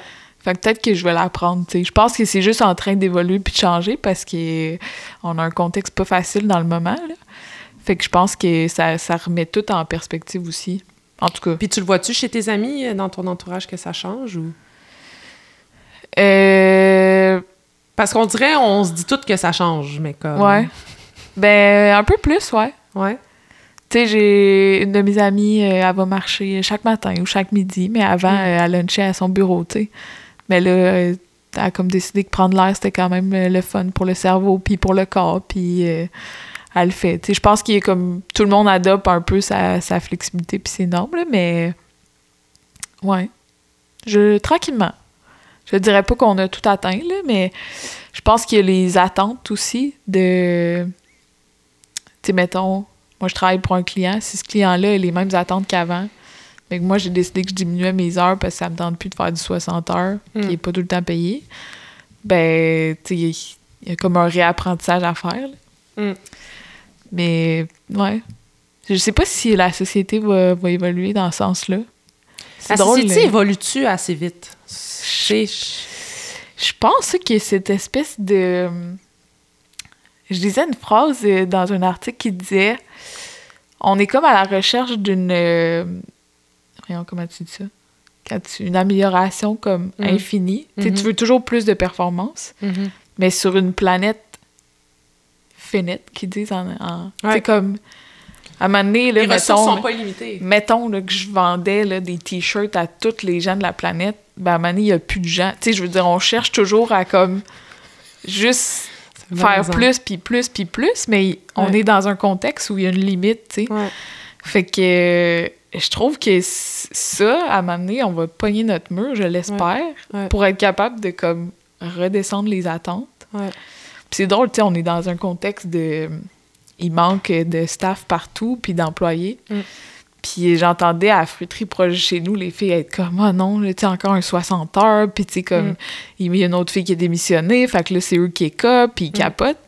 Puis là, j'ai dit, tu sais, je suis comme « Avez-vous pensé comme réduire les heures d'ouverture, mettons? Mm. Tu sais, au lieu d'être tout le temps en mode « On en demande plus aux Mm. employés. » Puis, tu sais, ils m'ont regardé en riant, en mode, genre, dans quel monde tu vis? T'es-tu folle? Mais, tu sais, je suis Mm. genre, pas mal sûre que ma mère, en 1980, tout était pas ouvert 24 sur 24. Puis là. ça allait bien. Puis, tu sais, ça allait bien, là. Elle mangeait trois fois par Te jour. puis rappelles-tu elle quand les magasins étaient pas ouverts le dimanche? Ben, c'est ça. Mais là, c'est ça. On en est termes de même, guys. Oui. On est en temps de pandémie. Là, tout le monde est comme ça a duré le temps de la pandémie. Mais je suis Ouais. comme, mais pourquoi pas après, si on se rend compte que c'est pas si grave que ça, de pas être capable de s'acheter les jeans le dimanche? Non, je suis tellement d'accord. Puis depuis euh, justement le début de la pandémie, euh, moi, je m'intéresse vraiment beaucoup au concept de décroissance. Ouais. Euh, oui, parce que je veux dire, là, c'est en train de nous frapper, nous frapper de plein fouet. Là. On dirait qu'on a comme. On commence à réaliser que les ressources sont pas à l'infini, puis Ouais. on fait juste tout bâtir sur des modèles d'hyper-croissance. C'est juste Ouais. sur ça qu'on bâtit tous nos modèles, là, que ce soit que ce soit au niveau entrepreneurial, économique, euh, niveau politique, puis au niveau de l'éducation aussi, là, tu sais, je veux dire, même, euh, François Legault, je pense que c'était comme il y a un an, deux ans, il avait fait, il avait fait l'annonce qu'il voulait favoriser les programmes universitaires qui mènent vers des domaines très spécifiques qui vont vraiment favoriser la croissance de l'économie québécoise. C'est comme, I'm all for that, mais je veux dire, à un moment donné, il en faut des gens qui étudient en littérature, là, puis il en faut des Ouais. gens qui étudient comme moi en sciences politiques. Là. Comme... Ouais. En tout cas, bref. Faut qu'il y ait des gens qui, qui étudient pas tant que ça, puis qui font des jobs. Tu sais, je veux dire, il y a des, des, des jobs pour tout, là. Mais Tout n'est pas dans un contexte de performance je tout suis le temps. d'accord. Puis on n'est pas, on dirait qu'on n'est pas capable. Ça, je pense, c'est une des normes les plus difficilement euh, abordables parce qu'on dirait que quand tu parles de ça, ben on dirait que tu t'attaques au bonheur de la société en général. Tu sais, comme non faire énormément de cash puis jamais voir ta famille, c'est peut-être pas la variable numéro un de ta définition du bonheur. Là, tu sais. Ouais. Mais on dirait que c'est hyper sensible puis délicat de parler de ça parce qu'on dirait tout le temps tu t'attaques à la nation puis l'économie, la croissance puis non mais c'est vrai. Non, mais c'est euh, c'est drôle parce que je pensais à ça hier, là, comme grosse euh, crise existentielle de 10 minutes. oui, 10 minutes, c'est quand même court. Ouais, j'étais comme, Anso, va pas là. tu vas pas t'en sortir tout seul. Les self-talk de même. Des fois, des fois, j'évite le ravin. euh. Mais je me disais, on est toujours à cette recherche-là de, de c'est ça, croissance, puis de Ouais. continue, puis de performance. Je me dis, mettons là, que demain matin, je dis à mon client comme, mais pourquoi tu veux croire, tu sais, comme, Mm. tu pourrais juste être content avec les Ouais. millions que tu fais, tu sais. Puis tu pourrais peut-être juste améliorer, mettons, ton apport à la planète, ou tu sais, tu pourrais Mm. juste comme mais tu, tu- pourrais arrêter cette croissance, puis cette recherche de performance. Mais mettons là, que je leur dis ça. Tu sais, il y a l'espèce de sentiment d'accomplissement. Tu sais, on est tout le temps dans une quête de quelque chose. là. Genre, puis là, je me suis demandé, ben, est-ce que l'humain est, est capable de pas être à la recherche de mieux, puis de... Tu peux-tu Ouais, être juste dans une zone de... Ben, je suis bien. Ben, Mais rester là longtemps, je Ouais, sais pas. Ouais, mais je pense que ça, ça dépend de la définition même que tu donnes à croître ou avancer. Il y a des gens pour qui croître, mettons ton client, je sais pas, là, croître pour lui, c'est euh, augmenter ses revenus euh, de 5% par année à chaque année. Je dis ça, j'invente quelque chose. Ouais. Pour lui, ça, c'est sa définition de croître. Ouais.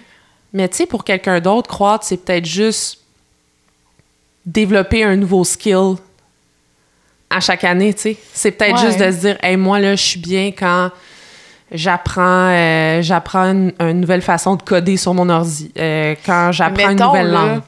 ton podcast. Ouais. Là, comme mon épisode, il va y avoir ta mère puis Mag qu'on salue. Mais là, il va y avoir un prochain épisode. Ouais. Mais tu sais, il y a une partie de toi qui va espérer qu'il soit au moins rendu 4, là. Tu sais, tu vas probablement espérer plus d'écoute à ton podcast over time pour te dire, ben, ça fonctionne bien, mon Je truc. suis d'accord. je suis Ou d'ac- est-ce que, Ouais. si tu penses-tu qu'à un moment donné, tu vas te dire, ben là, il y a 500 personnes, puis c'est parfait. C'est Mm. ça que je voulais, puis là, tu vas pouvoir planer là-dessus pendant 12 saisons. Comme je me dis, il va te manquer une espèce de sentiment d'accomplissement ou Ben- de quelque chose de t'es en train de faire mieux, non? Ben, peut-être que, C'est juste que dans deux saisons, j'inviterai plus des Anso, mais des Véronique Cloutier, tu sais. I wish. Si je peux être la prochaine Véro. Déjà, avec le micro, je t'avoue que je me sens plus proche de Véro. Sam, on est euh, Sam et, les, et la fantastique. Eh ouais. Non, mais tu comprends ce que je veux dire, dans le sens, peut-être que, peut-être que pour moi, c'est un side project ou... Tu sais, ça dépend comment tu définis la chose, puis ça dépend comment tu définis ta croissance. Moi, croître, c'est euh, dans deux saisons, inviter Véronique Cloutier puis euh, Louis-José. Crème. Non mais, maison. je dis ça, non, mais je dis comme ça, comme ça. Louis-José, si tu m'écoutes, j'aimerais vraiment des billets pour ton prochain spectacle. Ça Ah, fait... c'était bon. Je te le recommande. Il n'y en a plus nulle part. Je l'aime. Mais tu comprends ce que je veux dire? Ouais, non, c'est ça. Comme ça dépend. Mais une fois là, que tu as eu Véronique puis Louis-José, tu sais, tu vas avoir une prochaine quête Ben, de. c'est? Oprah. Puis après ça, ben, ça va être des lives à la place des arts. Tu sais, comme, pourquoi Ouais, c'est toujours. Non, mais je suis d'accord avec toi. Je me demande juste si l'humain est ça va se transformer en émission de télé. Puis peut-être, tu sais, pourquoi toujours utiliser. Puis peut-être que la variable argent va rentrer en ligne de compte. C'est sûr qu'elle va rentrer en ligne de compte. Je veux dire, à un moment donné, il faut bien gagner sa vie, puis il faut payer les bills, puis il faut manger. Mais pourquoi c'est toujours la numéro un, tu sais? Pourquoi elle peut pas être numéro 2 ou numéro 3? Ouais, non, je suis d'accord. Je suis d'accord. J'avais regardé Surtout un... que, tu sais, on parlait d'écologie, la planète est en feu. Tu sais, à un Mais moment donné, euh, Mais c'est qu'on n'aura pas le choix, Anso. C'est qu'à un moment donné, nos ressources vont s'épuiser. On pour, on pourra pas poursuivre. C'est, en fait, c'est inévitable qu'on pourra pas poursuivre à ce niveau-là. Fait que c'est pour ça, pourquoi ne pas tout de suite entamer la réflexion puis se dire, OK, ben la variable argent, on va pas la faire complètement disparaître. J'ai pas dit anti-croissance, j'ai dit décroissance. Fait que Ouais. dans le sens... Là, les gens vont penser que je suis genre une marxiste. euh, gros, je ne le suis pas, guys. C'est vraiment... elle a un macaron sur elle, vous le voyez pas. Là. Hasta la révolution siempre. Euh, mais non, mais j'avais j'avais regardé un documentaire, je pense que c'était sur Télé-Québec, puis il parlait euh, de la relation des Québécois avec l'argent. En tout cas, je pense que c'était ça. Puis il disait qu'à partir d'un certain salaire annuel, Ouais. ton niveau de bonheur ne continue pas de croître de façon exponentielle. Je pense Ouais. que c'était comme autour de 80 000 OK. En tout cas, à peu près 70, 80 000, dans le sens que passer ça, là, genre, Ouais. tu tu peux gagner 80 Tu 000 fais 6 millions ou 7. ou euh, tu sais, ça- 220 000, tu sais, dans le sens, you're supposed to be OK, dans le sens que tes niveaux de base vont être, euh, tu vas être capable de couvert, payer, c'est ça, tu vas être capable de payer ton loyer sans problème, tu vas payer ton épicerie sans te priver, tu vas pouvoir, euh, je sais pas moi, t'acheter un Mac, puis life is gonna be OK, là, tu sais. Ouais. Fait que tes niveaux de base vont être corrects, puis à partir de là, ben, le reste, euh, c'est du flafla, puis tu t'amuses avec ton extra, tu pars en voyage, tu achètes des livres, je sais pas ce que tu veux faire. Mais reste que, moi, mon point, c'est est-ce que la variable argent devrait incessamment être le, le point de, de- d'analyse sur notre façon de croître et d'être heureux et Non, de vivre du bonheur, tu sais. Non, je suis d'accord. Mais je pense que ça va falloir que ça passe par les entreprises aussi pour être capable d'accepter Ben oui, une sûr. baisse de performance. Ben, une baisse de performance. De pas, de pas mesurer là-dessus et donc que tout le monde soit aussi plus, tu sais, comme suivre ce grand mouvement. Là. Sa longueur de journée, je me fais répéter qu'il faut que je vende plus. C'est sûr que tout mon regard est porté vers l'argent. Puis qu'à some point, je me demande aussi euh, si moi je fais assez d'argent. Puis comme. Mais je suis complètement d'accord. Puis c'est quelque chose qui se fera pas du jour au lendemain parce que tu travailles dans le privé, j'ai travaillé dans le privé, comme je sais que c'est vraiment la variable numéro un. Là, Ah ouais, puis de tout le monde. c'est c'est ça là comme Ouais. Si tu penses différemment t'es un peu un extraterrestre là Ouais. fait que moi je trouve que c'est une norme qui mériterait d'être euh, qui mériterait d'être euh, d'être discutée puis d'être même shiftée un temps soit peu mais comme je te dis à chaque fois je Merci de ne pas avoir réagi fortement parce qu'à chaque fois que j'en parle, des fois les gens sont comme Ouais, ben là, comment tu vas faire pour vivre? Puis j'ai pas dit que l'argent devait complètement disparaître, là, tu sais. c'est pas, Non. euh, Ouais, non, mais je suis d'accord. Je sais juste pas. l'argent, toi, d'ailleurs? Je sais juste pas, euh, juste pour euh, ton, ton dernier point, Ouais. qui va réussir? Mettons là, que moi, on me dit, parfait, tu as les qualifications pour être la prochaine VP de je sais pas quelle compagnie. Est-ce que si j'arrive avec cette pensée-là, tu sais, comme, faut que je sois une maudite bonne leader là, pour faire, hey les boys, j'ai pensé à quelque chose, puis l'argent, c'est rendu notre quatrième KPI. Tu sais, je veux dire, me dis comment ce chiffre-là va se faire, il est majeur, là. Je.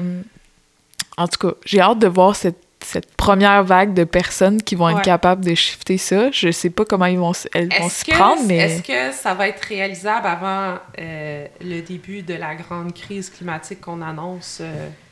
je suis pas sûre. Parce que euh, moi, je trouve qu'on a un bon euh, shakedown avec euh, Greta qui a entamé un superbe mouvement qui a comme, on dirait, euh, vécu le temps d'un trend, puis qui est un petit peu déjà essoufflé ou en bref euh, tassé de côté. Puis je suis comme, on n'a vraiment pas réglé le problème. Là, comme, elle faisait juste un peu comme crier plus fort que les autres, là, Ouais. parce qu'elle est clairement, selon ses lunettes, ça ne marchait pas. Ouais. Mais je trouve qu'on a fait comme Ah ouais, c'est vrai, c'est important, puis on l'a oublié cinq minutes plus tard, puis tu sais, pandémie aussi arrive, puis là, ben, on est à grand coup de masque qu'on jette aux poubelles. Tu sais, je veux dire, tout, euh, tout a aussi été shaké, là, mais euh, j'ai comme pas l'impression. En tout cas, je trouve qu'au rythme où on va aujourd'hui, euh, ce concept-là va arriver très tard dans l'équation. Puis peut-être, espérons-le pas trop tard, mais Ça prend. euh, les chiffres sont alarmants déjà, là, puis il y a personne qui bouge. Moi, je incroyable. suis euh, Moi, ce qui flabbergastée. vraiment euh, jeté sur euh, le popotin cet automne, c'est au débat euh, des chefs au fédéral. L'environnement a presque pas été abordé. Là. Comme, moi, ça m'a fou. ça m'a complètement jeté à terre. J'étais comme, OK, mais genre... Avez-vous regardé les chiffres? Ouais, mais c'est surtout, il y a un rapport de l'ONU qui était sorti, je Ben pense oui. que c'était au printemps, cet été, en tout cas, qui disait que si on faisait rien dans les 30 prochaines années, Ouais. c'était irréversible. Comme... Ouais. Puis c'était comme le Canada est pas particulièrement bon dans cet exercice, comme... Non, puis surtout, c'est pas pour être alarmiste, mais je- nous ne serons fort probablement plus sur cette terre. Mais en plus, le Canada, le Canada a énormément de ressources. Qu'est-ce que tu penses qui va arriver quand la crise climatique va commencer à frapper? Ah ouais. On va se faire attaquer de tout Bon. côté. Il va y avoir une guerre de ressources comme sanglante, là. Puis nous, on est là, genre, la, La- la, la, On est la. peaceful. Ouais. Non, je, je sais. Mais je pense que les jeunes ont une, quand même une... euh, Je dirais pas, je dirais pas qu'ils sont tous dans l'action, mais je pense qu'ils ont une meilleure conscientisation de la chose. Ouais. Chose que si je me si je me ramène peut-être il y a 15 ans, au secondaire, c'était peut-être pas le sujet le plus in, mettons. Hey, on a, on a vécu, genre, l'introduction du recyclage, là. Ouais. Comme... Je veux dire, c'était pas si, là, si longtemps que Non, ça. C'est Mais vrai clairement, la nouvelle génération est ailleurs aujourd'hui. Fait que espérons qu'ils seront ceux qui pourront changer le, le truc euh, plutôt que plus tard. pareil, hein? On a vécu le switch au Mm. recyclage. Il fallait que tu apprennes à trier, genre. Mais il y a des gens qui le savent pas encore. Non. Ça, ça devrait être. Mais ça change. Ça change souvent. Pas clair. Non, mais ça devrait vraiment être un cours pour comme- Oui. Moi, je- des fois, je suis pas sûre. Là. Ben non. Je, je dois aller sur Moi, ma mère, la semaine passée, elle me dit J'étais comme, Ah, je sais pas si c'est recyclable. Puis là, elle était comme Mais le plastique, il s'étire-tu? S'il s'étire pas, il va à la poubelle. Puis là, j'étais genre C'est-tu ça la règle? Comme, mettons un sac, là. Ouais. Puis, ben, crime, j'espère qu'elle a raison. C'est rendu mon truc. Je trouve ça parfait. Simple à retenir. Ça s'étire, ça se recycle. Mais je Ah, sais. ouais? Je suis Oh comme, c'est peut-être même pas ça. Je pense pas. Non, ça marche pas. par chiffre. Ouais, mais ces sacs, il y en a pas tout le temps. Tu sais, mettons, tes craquelins sont dans un sac, dans une boîte. Des fois, le sac, il est comme pas tant identifié. Ben, pour être très honnête, parce que j'avais lu quelque chose sur le fait que dans les centres de tri, tu sais, ils aiment bien mieux que tu jettes ces poches là Ben oui. plutôt que d'envoyer quelque chose qui est pas recyclable au recyclage parce Ben, qu'il y a c'est tellement ça. une perte de temps à genre Ouais. puis même que ça peut même contaminer d'autres trucs qui pourraient être en tout cas fait que moi pour vrai quand j'ai un moindre doute puis que je suis même pas capable de le trouver sur Google c'est poche mais ça s'en va à- Mais t'as-tu euh, l'application Ça va où? non Ouais. Tu peux chercher un type d'emballage ou un matériel quelconque. Ah! Ça va te dire. là-dessus ou Non. c'est du placement de produits C'est un euh, placement de produit gratuit, gratuit offert, tu vas Big Bang. bientôt toi là Puis, euh, ouais, l'application Ça va où? Tu fais Ah, une petite recherche. Puis là, tu veux savoir, ça va-tu à la centre ça va dans la poubelle, Mais ça, ça va au recyclage? Euh, ben, tu downloads l'app, puis là, ben, tu vas mettre euh, ton quartier. Oui, la base. C'est une application mobile. où est-ce que je la donne Puis, euh, ben, tu mets ton quartier parce qu'évidemment, c'est pas non plus tous les mêmes euh, Ouais. services qui sont offerts partout. Puis après ça, ben, tu fais ta recherche. Là. Fait que tu dis euh, bouteille en verre. Puis là, ils vont te dire quoi faire avec tes bouteilles en verre. Puis dis une ampoule brûlée. Qu'est-ce que tu fais avec une ampoule brûlée? Puis tu sais, il y a des fois, c'est éco-centre, d'autres fois, c'est poubelle, d'autres fois, c'est recyclage. Des fois, ils vont te dire euh, ça, euh, c'est recyclable, mais il faut que tu le laves, mettons. Tu sais, comme, Mm. ils t'aident un peu dans, dans ce tri. là. Fait que, Ah, c'est donc bien cool! Ouais. fait que Je ne connaissais pas cette application. Vas voir, C'est vas voir. Puis on va pouvoir voir si le truc euh, de ma mère tient. Et pour vrai, ça me stresse un peu parce que j'aurais vraiment abusé du recyclage. Mais bon, au moins on essaye. Je me dis c'est un premier pas. Mais t'as-tu, t'as-tu à convaincre encore beaucoup de gens par rapport à ça, genre euh, comme les éduquer, puis... euh, Honnêtement, là, c'est surprenant. Ah Genre ouais. la lâcheté, la, la paresse humaine là, est fascinante. Ouais. Tu sais, je veux dire, je comprends que t'es aux toilettes, tu t'essuies avec le dernier carreau, il y a un rouleau, puis t'as peut-être Tu pas... un carreau à la fois, toi. Ça doit être compliqué. Ouais. J'ai un bidet maintenant, c'est pour ça. Oui, c'est Merci. Autre placement de produit gratuit. Ouais. Mais je comprends que t'as peut-être pas de recyclage dans ta toilette, tu sais, j'en ai pas non plus dans ma salle de bain. Mais ton, ton rouleau de papier en carton, là, tu je suis pas mal sûre que t'es capable de le mettre de côté puis le mettre au Oui, recyclage ça, pour vrai, c'est vraiment la base. après. Ouais. Mais il y en a qui sont comme Ah, ben la poubelle est là, pouc, dans la poubelle. Mais tu sais, c'est comme. C'est un petit bout de carton. Plus je te dis ça, j'espère vraiment que ça se recycle. Ben, je pense que Ce là, serait- là, là, je me je serais me fait dis, mentir. oh mon Dieu, je suis en train de me couler. Non, non, non, Mais- c'est recyclable. Tu sais, c'est comme, c'est pas un effort euh, surdimensionnel, là. Non, tu... Mais les gens sont comme, ben, je suis déjà assis là, puis la poubelle est là, fait que je jette là. Ah, come on, people! Mais tu sais, moi, j'y ressors, là. Mais tu sais, des fois, j'y ressors euh, parmi tes Q-tips de cire d'oreille, là, tu sais, comme, ça me tente pas, mais... Impossible que tu fais ça. Chez je les gens? jure. Si c'est des, des gens que je suis assez proche, là, je leur, je leur sors. Je vais le mettre... Puis les gens qui jettent ça chez nous, là, j'étais encore plus outrée, puis là, je leur sors. Je suis comme, hey, en plus, on va penser que c'est moi. Tu sors ça? Ouais. Là, j'essaie de voir si c'est recyclable, euh, rouleau de papier de Je toilette, parce sais. que... Parce que t'as pas l'application, ça va où, hein? C'est ça qui te stresse. Non, mais tiens, check donc, toi, sur ton application, ça va où? Peut-être ça va me sauver du temps. euh. La- L'autre question, c'est ça va où? C'est où dans mon téléphone? Ah! Non, j'ai déjà. Euh, Puis mettons, si on se lance dans une autre grosse norme sociale, là, comme Oui. quand même assez élevée, là. C'est quoi ta relation avec l'argent? Je t'ai demandé tantôt. Juste mais- être sûr, là, ça se recycle. OK. Ma ça se relation avec, recycle, euh, people, ça se recycle. Ma relation avec l'argent. Euh, Est-ce que tu es successful si tu gagnes beaucoup d'argent pour toi? Parce que c'est ça Ah, une des non. normes. Non, non, je suis vraiment pas là-dedans. Non.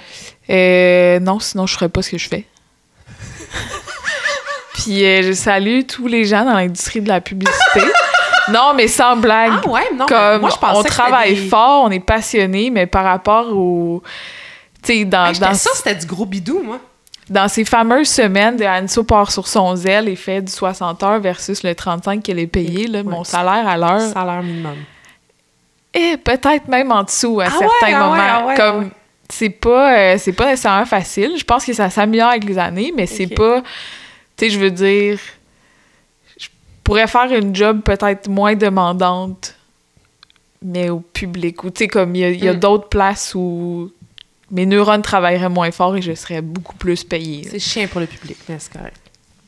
Ben, je dis pas qu'ils méritent pas, là. Ça veut peut-être juste dire qu'en pub, il faut qu'il y ait une, hausse qui se fasse, là. Après, je n'irai pas dans ce débat d'industrie, mais je veux dire, non, clairement, je ne suis pas euh, ruled by the money parce que j'aurais plein d'affaires dans ma vie qui seraient différentes.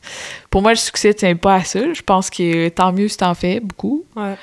Mais, tu sais, à ton point, je pense qu'il y a un niveau aussi où à un moment donné, tu topes. Tu sais, moi, je, je suis contente, plus je fais de l'argent, ben, je peux me payer plus de luxe, je peux faire euh, du plein air avec euh, toutes mes, mes 12 000 activités avec de l'équipement neuf ou du bon équipement ou peu Mhm. importe. Tu sais, comme ça me permet quand même un certain niveau de vie que je pourrais pas dire que ça me déplaît, là. Tu sais, d'avoir une indépendance sur plein de choses, de savoir que si mon auto brise, eh ben, j'ai des solutions, je peux en avoir une autre ou je peux, tu sais, comme... Mm.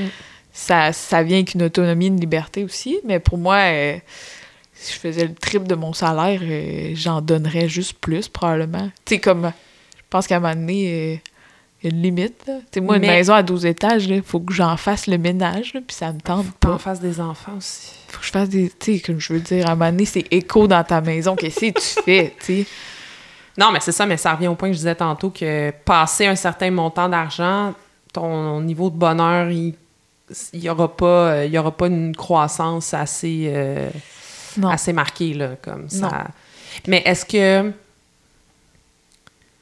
OK, ben comment tu évalues comment tu évalues justement ton, ton bonheur puis même ta croissance professionnelle si c'est pas Ben, c'est sûr qu'avec l'augmentation de l'expérience et du rendement, je m'attends à une compensation. Puis dans le moment, elle est beaucoup monétaire, mais Ouais. peut-être que dans une couple d'années, c'est que je vais vouloir euh, deux place semaines de, vacances ou non, parce qu'idéalement, on prend le métro. c'était une blague. Mais, euh, tu sais, c'est peut-être, il y a juste Ouais. peut-être d'autres perks que je peux avoir, puis c'est que mon horaire est plus flexible, ou c'est que, écoute, euh, t'as le droit à une demi-journée par semaine de faire un projet personnel qui sert à l'agence versus, tu sais, comme peut-être Mm. que c'est juste plus de latitude dans mon travail, plus de jours de vacances, plus de, tu sais, je pense pas que c'est obligé d'être toujours reconnu avec de l'argent, je pense que pendant un certain moment, oui, là, ça va être le Mm. facteur principal. Mais, euh, tu sais, à some point, moi, euh, comme je te dis, gagner trois fois plus, là, je suis pas nécessairement plus heureuse. Puis si ça fait aussi qu'on attend que je travaille davantage, ben à un moment donné, j'ai comme, je vais saturer, là. Je vais avoir ma limite d'heures disponibles que j'ai envie de donner à, Mm. à ce travail, même si c'est une passion puis j'aime ça, là. Mm. Fait que... Mais t'es-tu dans un domaine qui est taxé là-dessus? Parce qu'il y a certains domaines, malheureusement. Qui est axé sur l'argent. Ouais. Euh, ça fait beaucoup. C'est beaucoup corrélé avec, euh, c'est sûr, évaluation performance. C'est comme ça aussi que tu vas chercher les gens souvent. Mm. Comme d'être capable d'attirer les gens parce qu'ils t'offrent plus d'argent. Puis des fois, c'est plate parce qu'il y a des, des entreprises qui ont des super belles philosophies, des super beaux climats de travail. Mais les gens partent pour un 10 000, un 5 000. tu sais, Parce que ça fait partie de cette norme-là. Puis aussi, Mm. je pense qu'il y a le seuil minimum que tant que tu l'as pas atteint, puis on n'a peut-être pas tous le même, là, mais Mm. tu sais, dire tant que j'ai pas atteint tel montant, je chase pour le pour l'avoir. Mais ouais, je pense que c'est encore euh, c'est encore axé là-dessus, mais j'espère que les cultures d'entreprise vont prévaloir Ouais. s'il y a toujours un minimum donné, tu sais. Mais vois-tu un clash entre les générations? Comme, vois-tu que, OK, ben, les plus vieux, ils fonctionnent d'une telle façon, puis nous autres, moi, clairement, je le vois vraiment pas comme ça, niveau, que ça soit au niveau monétaire, au niveau de la, de la performance, au niveau des heures données, puis... Ben, moi, ce que j'ai vu de la plus jeune génération, là, puis, euh, tu sais, je pense qu'il n'y a pas de génération parfaite, là, c'est que, ben, ils vont plus se renseigner, je pense, sur la qualité de vie au travail ou, tu sais, comme les, les valeurs de l'entreprise. Ils vont être Ouais. un peu plus au fait. Mais je les trouve très, très euh, demandants et impatients. De genre, ils veulent commencer avec le gros salaire. Ils veulent, tu sais, ils commencent un peu... euh, je- J'aime pas tant le terme enfant roi, là, mais tu sais, en mode... euh, Hmm. ben, on m'a dit à l'université que j'étais bon, là, puis depuis euh, toutes mes évaluations, j'ai des collants dans mon cahier, là. Fait que là, tu sais, je suis bon, puis... euh, tu sais, donne-moi des trucs cool, j'ai pas envie de faire le truc de merde, puis tu sais, je vais être payé cher, puis vite, puis maintenant, puis j'ai une promotion vite. T'arrives avec des gens qui ont des promotions euh, super rapidement, qui ont pas les qualifications, mais la seule façon de les de les garder, c'était de donner la promotion, fait que t'as donnes parce que t'es en manque de personnel, mais ça fait juste que le produit, le service perd en, en qualité. les trouve... euh, en tout cas, je veux pas généraliser non plus, mais je trouve que euh, ils ont plus d'attentes que quand moi j'en avais. J'étais juste comme merci de me donner un travail puis de me donner ma première chance, tu sais. Comme plus reconnaissante, puis je vais vous montrer que je vaux la peine. Puis à ça, c'est comme ben montrez-moi que vous êtes cool. Mm. Puis je suis comme shit. Les employeurs ont un tout autre euh, défi, Ouais. je pense. Mais tu sais que ça va, ça va vraiment poursuivre euh, dans cette direction-là à cause de la pénurie de main-d'œuvre. Ouais, ouais. Ça va se poursuivre. Non, c'est sûr. euh, Puis en même temps, peut-être pour le bien aussi des entreprises qui doivent se faire une culture plus, euh, plus forte, puis euh, se démarquer par des gestes sociaux. Ça peut apporter du bon aussi, là, le fait que les gens aient plus d'exigences envers les employeurs. Mais je pense qu'il y en a qui auraient aussi avantage à peut-être prendre le trou qu'on leur donne au début, mais regarde, Ouais. ça c'est personnel. Non, je. Non, mais moi aussi. là. Mais ça, je pense que ça vient de notre background de sport. là, Comme. Tu fermes ta gueule, puis tu. euh, Ouais, peut-être. Ramasses les ballons, puis euh, tu travailles fort pour mériter Quand je voudrais que tu joues, euh, tu joueras, ouais, peut-être. Moi, je, en tout cas, moi, je, je suis persuadée que ça vient de ça de mon côté. Là, comme, moi, il faut que tu fasses tes preuves. Là. Tu peux pas juste arriver puis euh, espérer qu'on te donne le titre euh, de MVP ou de capitaine puis t'as rien, t'as rien démontré. Mm. C'est pas une pique. euh, Je prends mon brassard, je le remets dans mon sac. J'aime ça, capitaine de l'équipe, c'est pour ça. Non, non, mais. Euh, non, mais je, je, pour vrai, je vois la chose de la, de la même façon. C'est juste que je pense que les employeurs vont devoir s'y faire parce que avec la pénurie de main-d'œuvre, il y en. tu sais, Ouais. Cette norme, les normes du travail au niveau. Euh, pas les normes du travail au niveau euh, juridique, là, mais les, les normes de fonctionnement dans l'entreprise, c'est sûr que ça va changer. C'est sûr, sûr, sûr, sûr, sûr. Ça, en tout cas, ça se voit, ça se voit déjà. Là, puis, euh, ben, tant- honnêtement, moi, j'essaie de le voir de façon positive, puis tant mieux. Pour vrai, là, comme, il y a vraiment ouais. des environnements toxiques là, de travail. Comme il y en a Non, vraiment plus qu'on pense. Clairement, clairement. Mais tu sais, j'espère juste qu'il y a une espèce de milieu entre. Ils sont chanceux de m'avoir, mais je suis chanceux de les avoir Ouais. aussi, tu sais. Puis que ton milieu de travail, faut qu'il te procure plus que juste rentrer puis te faire chier. Ou tu sais, il y a des. Il y a des industries où le traitement humain est peu souhaitable. là. Fait que, tu sais, Ouais. je pense qu'il y a cet équilibre-là, mais je me dis, crime, faut aussi que tu sois capable d'être reconnaissant que l'entreprise te donne une chance de te développer puis d'apprendre des trucs, puis il faut que tu commences par en bas. Puis, tu sais, moi, là, je veux dire, euh, on me dirait que tu vas être VP à 33 ans, là, je serais comme, mais je fais quoi les 32 prochaines après? Tu sais, je veux dire, je veux pas être présidente du monde dans la vie, là, fait tant mieux si je suis capable de monter les échelons avec le temps, mais si c'est ça que j'ai envie à ce point-là, mais c'est juste pas obligé de les monter si vite que ça, là. Comme une carrière, tu passes ça à à peu près 20 ans, tu finis ça à 65. C'est quand même long, là. Ouais, mais ça, c'est revenu souvent dans notre conversation que toi, t'as besoin de. T'as besoin de, de, de- d'avancer, puis t'as besoin Ouais. de. Mais. Fait que toi, tu me dis que si jamais t'avais le poste de VP dans deux ans, tu serais pas à l'aise parce que dans ta tête, tu serais comme. Shit, faudrait que je sois VP pendant un autre 30 ans. Genre, tu serais pas à l'aise de faire la même chose? Non, puis je me dis, mon Dieu, c'est pas possible qu'à 32 ans, j'aie tout appris. Tu sais, genre, il me manque tellement Mm. d'expérience, puis de travailler avec des nouvelles personnes, travailler sur d'autres industries, travailler... Puis tu sais, c'est sûr que j'ai une industrie... Je suis dans une industrie qui permet la diversité, là. C'est peut-être pas le cas partout, mais... Ouais. tu sais, comme je pourrais, je peux travailler dans le retail, je peux travailler dans, tu sais, des, des marques pures et nettes, je peux travailler dans tellement d'affaires Mm. que c'est pas vrai que là, je me sens en mode, euh, j'ai tout appris, je sais tout, là, fait que, comme il y a peut-être plein de petites spécialités dans lesquelles je peux aller me renseigner pour faire que mon, mon bagage global il est plus grand, je peux aller dans diverses industries, je peux travailler avec, divers artistes, divers, diverses personnes qui font que peut-être que je vais attendre à 45 ans pour être VP, mais que, mon Dieu, que je vais être kékasse, là, parce que mon sac à dos, il va être rempli. Genre, je préfère ça qu'à 32, en mode euh, j'ai les genoux qui shake, parce que dans le fond... euh, Fait que tu, ref- tu refuserais le poste. Ah, on me dirait VP dans deux ans, je refusais le pas, c'est sûr. Moi, là, je suis du Ah, genre... euh, ouais. je- Ça a été euh, dans mon ancien emploi, là, comme... euh, je voulais une promotion parce que je me sentais prête, mais j'étais comme, si vous pensez que je suis pas prête, donnez-moi la pas, là. Sinon, c'est un cadeau empoisonné. Mm. Puis je suis comme, je veux arriver à avoir une promotion le jour où je vais être prête, puis Mm. qu'on pense que c'est parce que là, je vais être kékasse, mais j'ai pas envie de me faire donner un poste dans lequel je suis prédestinée à échouer, là, parce que... Mm. Parce qu'il me manque de, de connaissances, mais Mm. juste parce que je suis donc bien euh, pressée de l'avoir ou je voulais l'augmentation de salaire. Fait que là, tu sais, comme, Ouais. je, vais y aller quand je vais être prête, puis quand je sens que je vais être Ça très bonne rythme. dans ça. Ouais. Puis, tu sais, je pense que parce que aussi j'ai ce désir de performer puis de bien faire les choses, que je me dis, donne-moi pas un poste si je suis pas prête, là, comme... J'ai pas envie d'être pas bonne dans ce poste-là. Mm. Fait que de moi là quand tu penses que j'ai tout ce qu'il faut, là. C'est-tu. Euh... Là, on sort. euh, On s'en va loin. Mais c'est-tu un peu comme un syndrome de l'imposteur? Moi, je l'ai un peu. Moi, je sais que je Euh. l'ai. Moi, je sais que je l'ai comme. Je suis un peu comme toi. Comme si on me donne quelque chose, il faut que je le sache que je le mérite. là. Tu sais, Il faut vraiment que dans ma tête, je sois convaincue. Puis il faut que.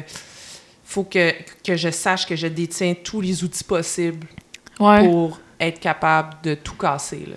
Comme je peux pas half-ass it. Là. Comme Ouais. dans ma tête, moi, c'est impossible. Mais est-ce que c'est comme un syndrome de l'imposteur? Parce que pour vrai, puis c'est pas pour genrer. Là.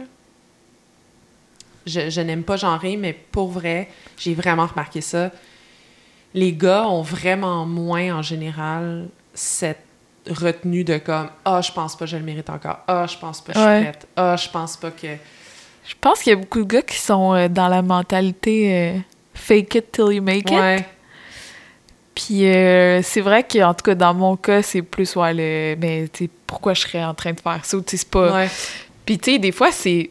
Ben, t'es juste. assez bonne pour le faire. Tu sais, pourquoi tu le ferais pas? Mais je suis comme, mais tu sais, j'ai pas l'expérience de le faire. Ou tu sais, y a rien dans mon background qui qui monte. Tu sais, moi, j'essaye ça parce que je pense que c'est de même, mais j'ai pas de certitude, j'ai pas d'acquis ou de, de win du passé qui prouve que c'est ça ou que je devrais, tu sais, comme... Fait que je pense que oui, souvent, je l'ai, ce, ce syndrome-là de l'imposteur, puis je veux juste être sûre d'avoir récolté toute l'info qui fait que moi, je me sente sécure dans un, dans un poste ou de dire, parfait, je, je me suis prouvé à moi-même selon les critères que moi, je m'étais établi que je Mm. peux l'accepter puis que je vais être bonne ou que je vais être à l'aise au moins avec la marge d'erreur du poste. Mm. Mais c'est vrai qu'il y a, il y a, je pense, plus de gars qui sont dans la mentalité. euh, Mais penses-tu que ça peut te mettre des, euh, des bâtons dans les roues, parce qu'on parlait beaucoup de croissance puis euh, d'avancement, mais penses-tu que ça peut te mettre des bâtons dans les roues justement parce que tu as, plus de retenue, tu as plus de, t'as plus de remise en question par rapport à tes habiletés ou euh, à ta façon de performer selon ce que tu penses être capable de faire? En tout cas, moi, je me la demande souvent, là, cette question-là. là. Ben, je pense que je me mets des bâtons dans mes propres roues. Tu sais, genre au sens où euh, on me le donnerait peut-être le poste parce que eux, Ouais, ils, sont comme, ben, 80% capables, c'est assez. Exact. Mais que moi, je me suis dit qu'en bas de 95, ça me tentait pas. Fait Ouais. que, c'est là où. Puis j'ai, j'ai des. J'ai eu et j'ai des mentors très patients envers moi qui sont comme Mm. Anso, t'as pas besoin d'atteindre la perfection. Ouais. Fait que euh, les gens sont patients avec moi pour m'amener avec eux là-dedans, là, mais. euh, Ouais, je pense que je suis mon principal ennemi là-dedans, c'est moi-même.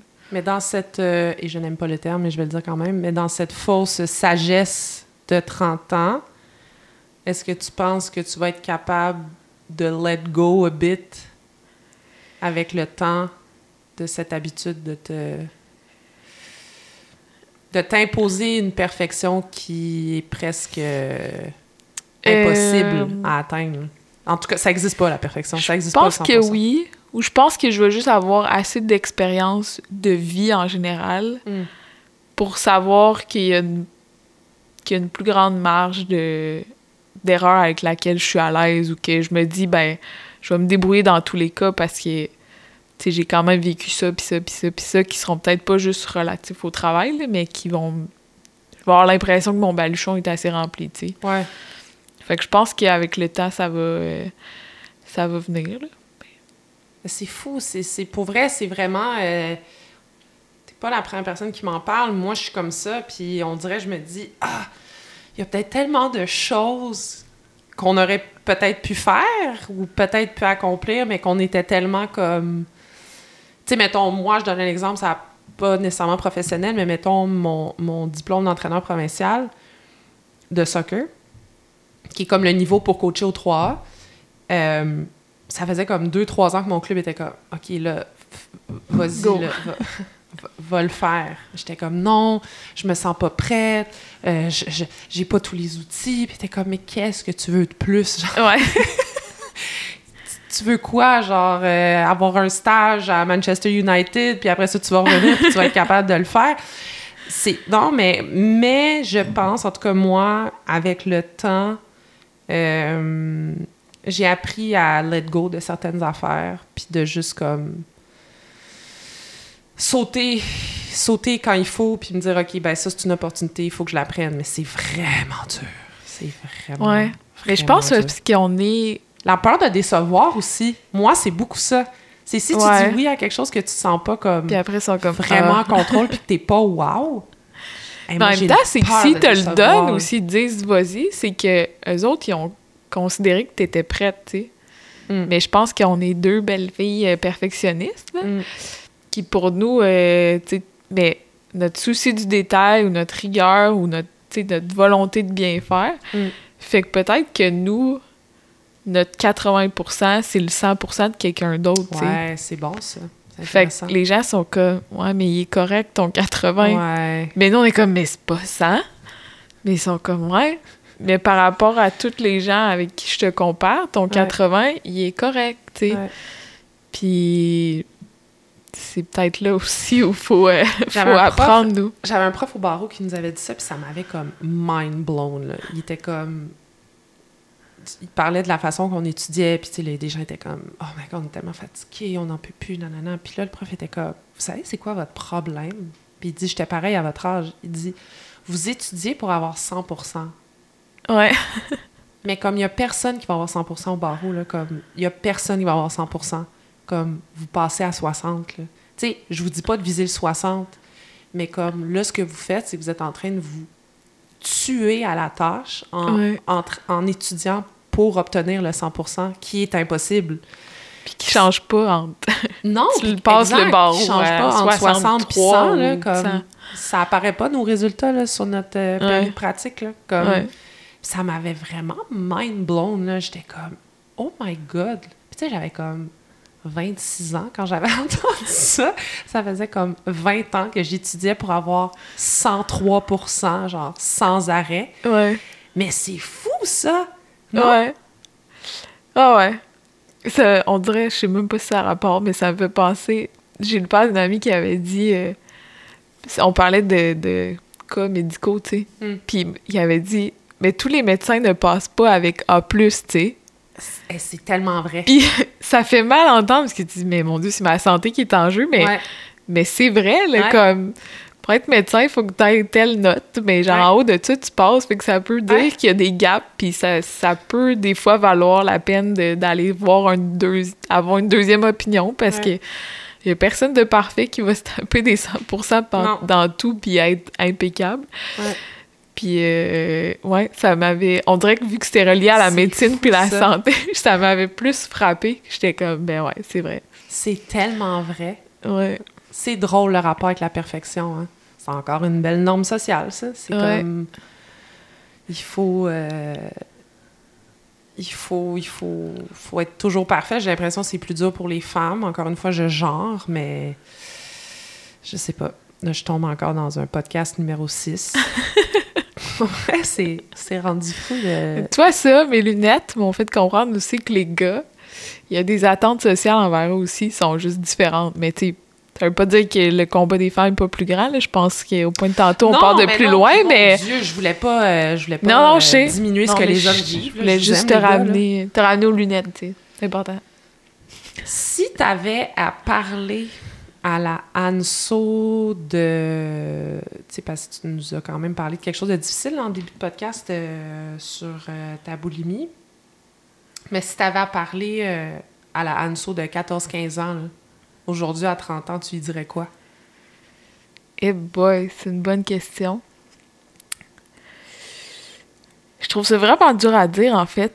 Hein? Parce que la Anso de 30 ans est, est comme elle est parce que elle a passé tout ce chaos. Ah, c'est beau ça. Fait que j'ai de la misère à dire qu'est-ce que je changerais. euh. Ben, peut-être pas changer, mais qu'est-ce que tu dirais? Ben, peut-être d'ouvrir ses yeux, justement. Hmm. Tu sais, parce que je regardais là où je voulais regarder ou, tu sais, avec le- l'environnement qui était autour de moi, mais il y avait d'autres modèles aussi qui étaient là que je voyais peut-être pas. Puis je pense aussi de moins accorder de poids. Lol, pun intended. de moins accorder de poids à tout ce que les gens disent. Puis, tu sais, que ce soit un entraîneur de soccer qui trouve que t'es pas assez shapé ou pas assez rapide ou trop lourde ou que ce soit comme. peu importe euh, c'est quoi, là, que ce soit un professeur qui, qui dit quelque chose de déplacé. Tu sais, c'est pas parce que ces gens-là, c'est des adultes qui ont une autorité que tout est valable puis qu'il faut que ça rentre dans ton oreille puis que ça, ça reste là. Des fois, ça peut passer tout droit puis c'est correct. Mm. Fait que je pense que ce serait aussi d'être juste plus ouverte à plus de choses puis d'accorder peut-être moins d'importance à certains discours, tu sais. Mm. Parce qu'il y en a, on a toutes là, des phrases ou des, des actions qui ont marqué Ouais. lourdement nos comportements puis notre... Ben, on est des euh, petites éponges à cet âge-là, tu sais. Ouais. Puis, sais, maintenant, peut-être qu'on est plus exposé aussi avec euh, les voyages ou la, même juste l'accessibilité à différentes euh, séries documentaires, tu sais, à Mm. plein d'affaires Ah sur d'autres façons de faire, mais tu sais, quand tu te rends compte qu'en Australie, des fois, ils marchent euh, nu pied dans le sable, tu te dis, tu sais, pourquoi moi, je me casse les hanches avec des talons hauts, tu sais? C'est une image un peu absurde, mais au sens où, tant que t'as pas vu qu'ailleurs, ça peut se faire différemment, ben, tu fais ce qu'on te dit de faire. Ben, il faudrait que tu tiennes plus souvent avec moi parce que moi, à 6 pieds 1, Pas souvent des talons. ben, je. je J'étais très, très, très, très. euh, comment dire? J'étais je, ah, je le suis encore, mais j'étais quelqu'un de très, très, très gêné quand j'étais jeune et ado. Puis ma grandeur était vraiment quelque chose de très sensible pour moi. Puis je m'empêchais de porter des talons de porter certaines affaires pour pas amener encore plus de focus sur mon physique. Ouais. Parce que mon physique détonnait déjà tellement Ouais. que je, je- je- j'évitais, euh, j'évitais les regards le plus possible. Mais là, de plus en plus, euh, je m'assume, là, je mets des talons. Mais j'en mets pas très souvent. Fait que, écoute, euh, si tu veux te tenir plus souvent avec moi, tu vas Parfait. voir qu'on vit très bien euh, sans porter de. J'aime les talons, mais peut-être pas tout le temps. Mais c'est juste mal. du moment que tu réalises qu'il y en a qui passent l'année en gogoune puis ils ont une belle vie, là. Ouais. C'est vrai que le monde s'ouvre à toi. Ou des gens qui se maquillent pas beaucoup, puis la vie Ouais. est belle. Moi, je me maquille pas tant, mais tu sais, des fois, je vois des, des filles qui se maquillent, puis sont très belles, là, mais pour eux, c'est important de se maquiller, puis je suis comme, oh my god, ça doit leur prendre tellement de temps le matin. Puis tu sais, s'ils le font par choix, par envie, parce qu'ils aiment ça, good! Mm. Mais il y en a peut-être qui le font parce que c'est la norme ou c'est ce qu'ils pensent qui est socialement acceptable, mais je trouve que tu réalises que chacun dans son unicité est juste tellement plus intéressant. là. Comme Anso au secondaire qui essaye de fitter dans un corps qui est pas le sien, qui essaye de fitter dans une gang qui est ish comme elle. Tu sais que j'essayais juste d'être dans le moule de tout, là. Mm. Mais tu sais, genre, honnêtement, je préfère vraiment la personne que je suis aujourd'hui, puis peut-être que je passe, tu sais, je vais être plus cru, mettons, plus intègre, fait que ça se peut qu'il y ait Mm. plus de polarité à mon égard, mais Mm. tant mieux, là, comme espèce de personnalité You do pas développée, euh, qui sait pas trop où se ranger, qui peut être partout, mais nulle part, euh, ça me... C'est peut-être pour ça que plus on vieillit aussi, moins on a d'amis. peut-être. Non, mais pour vrai, là, mais Non, c'est vrai. comme vraiment un social butterfly, là, mais c'est fou, là, à 30 ans, euh, tu sais, mettons, à 16 ans, on avait comme 23 amis, comme c'était tout genre tes amis, tes aimais, parce que tu avais comme ta gang de soccer, t'avais ta gang de, de, de plus filles, poupounes, t'avais ta gang plus d'amis gars, t'avais ta gang... Non, moi, ouais. j'avais comme... Ouais, ouais, non, totalement.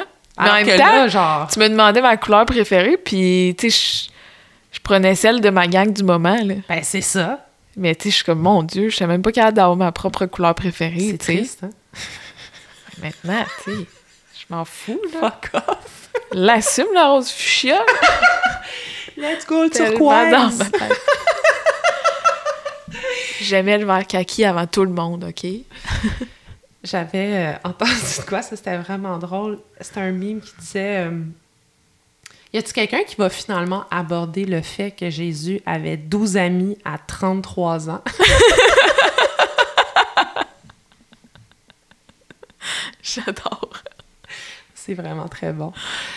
Bref, sur ça, eh, ça a passé vite, Et ouais, presque deux heures. on n'a pas assez pris de la cuisine de ta mère, par contre. Ben moi, j'en. Ben, Si mais c'est parce que tu m'as pas, euh, tu m'as pas, pas fait de de signe, signe. hein, ouais. Puis moi, je le voyais pas, il était en arrière de, il était en arrière de mon ordi. Mais il était bon, hein? Oui, je te dis, c'est un bon... euh, À boire euh, à la SAQ et en dehors. mais avec passeport vaccinal maintenant. Oui. Ça, c'est... Hein? En tout cas, je... je- Hey, j'ai le droit, c'est mon podcast. Ouais, j'ai le droit d'avoir des veux. opinions. Moi, je pense sincèrement que si c'est pas des gens non vaccinés qui vont écouter ce podcast-là, fait que... Oh, ça me tente pas, là. C'est la fin du... Un autre On va pas là, épisode. on va pas là. Épisode... épisode numéro 7 avec Anne on va parler euh, de la COVID et des non-vaccinés. J'ai assez hâte. Ouais, hein? ça, va, ça va sûrement être hyper relax. Hey, merci d'avoir été là, Chum. Ben, plaisir. Longue vie à ce podcast qui Ben, finira écoute, en euh, émission télé, si j'ai bien compris. Oui, avec Louis-José et Véro. Puis, euh, si jamais à l'épisode de Véro, Ouais. qu'on sait qui est mon idole, tu pouvais m'inviter, je peux vous servir le vin. Là. Je, Ben, peux, écoute, je peux être Manon. Je là. voulais pas la poser, mais là, t'as ouvert la porte. Pourquoi, Véro, c'est ton idole? Pourquoi? Oh Ouais. mon Dieu, mais pourquoi pas, tu sais? Ah!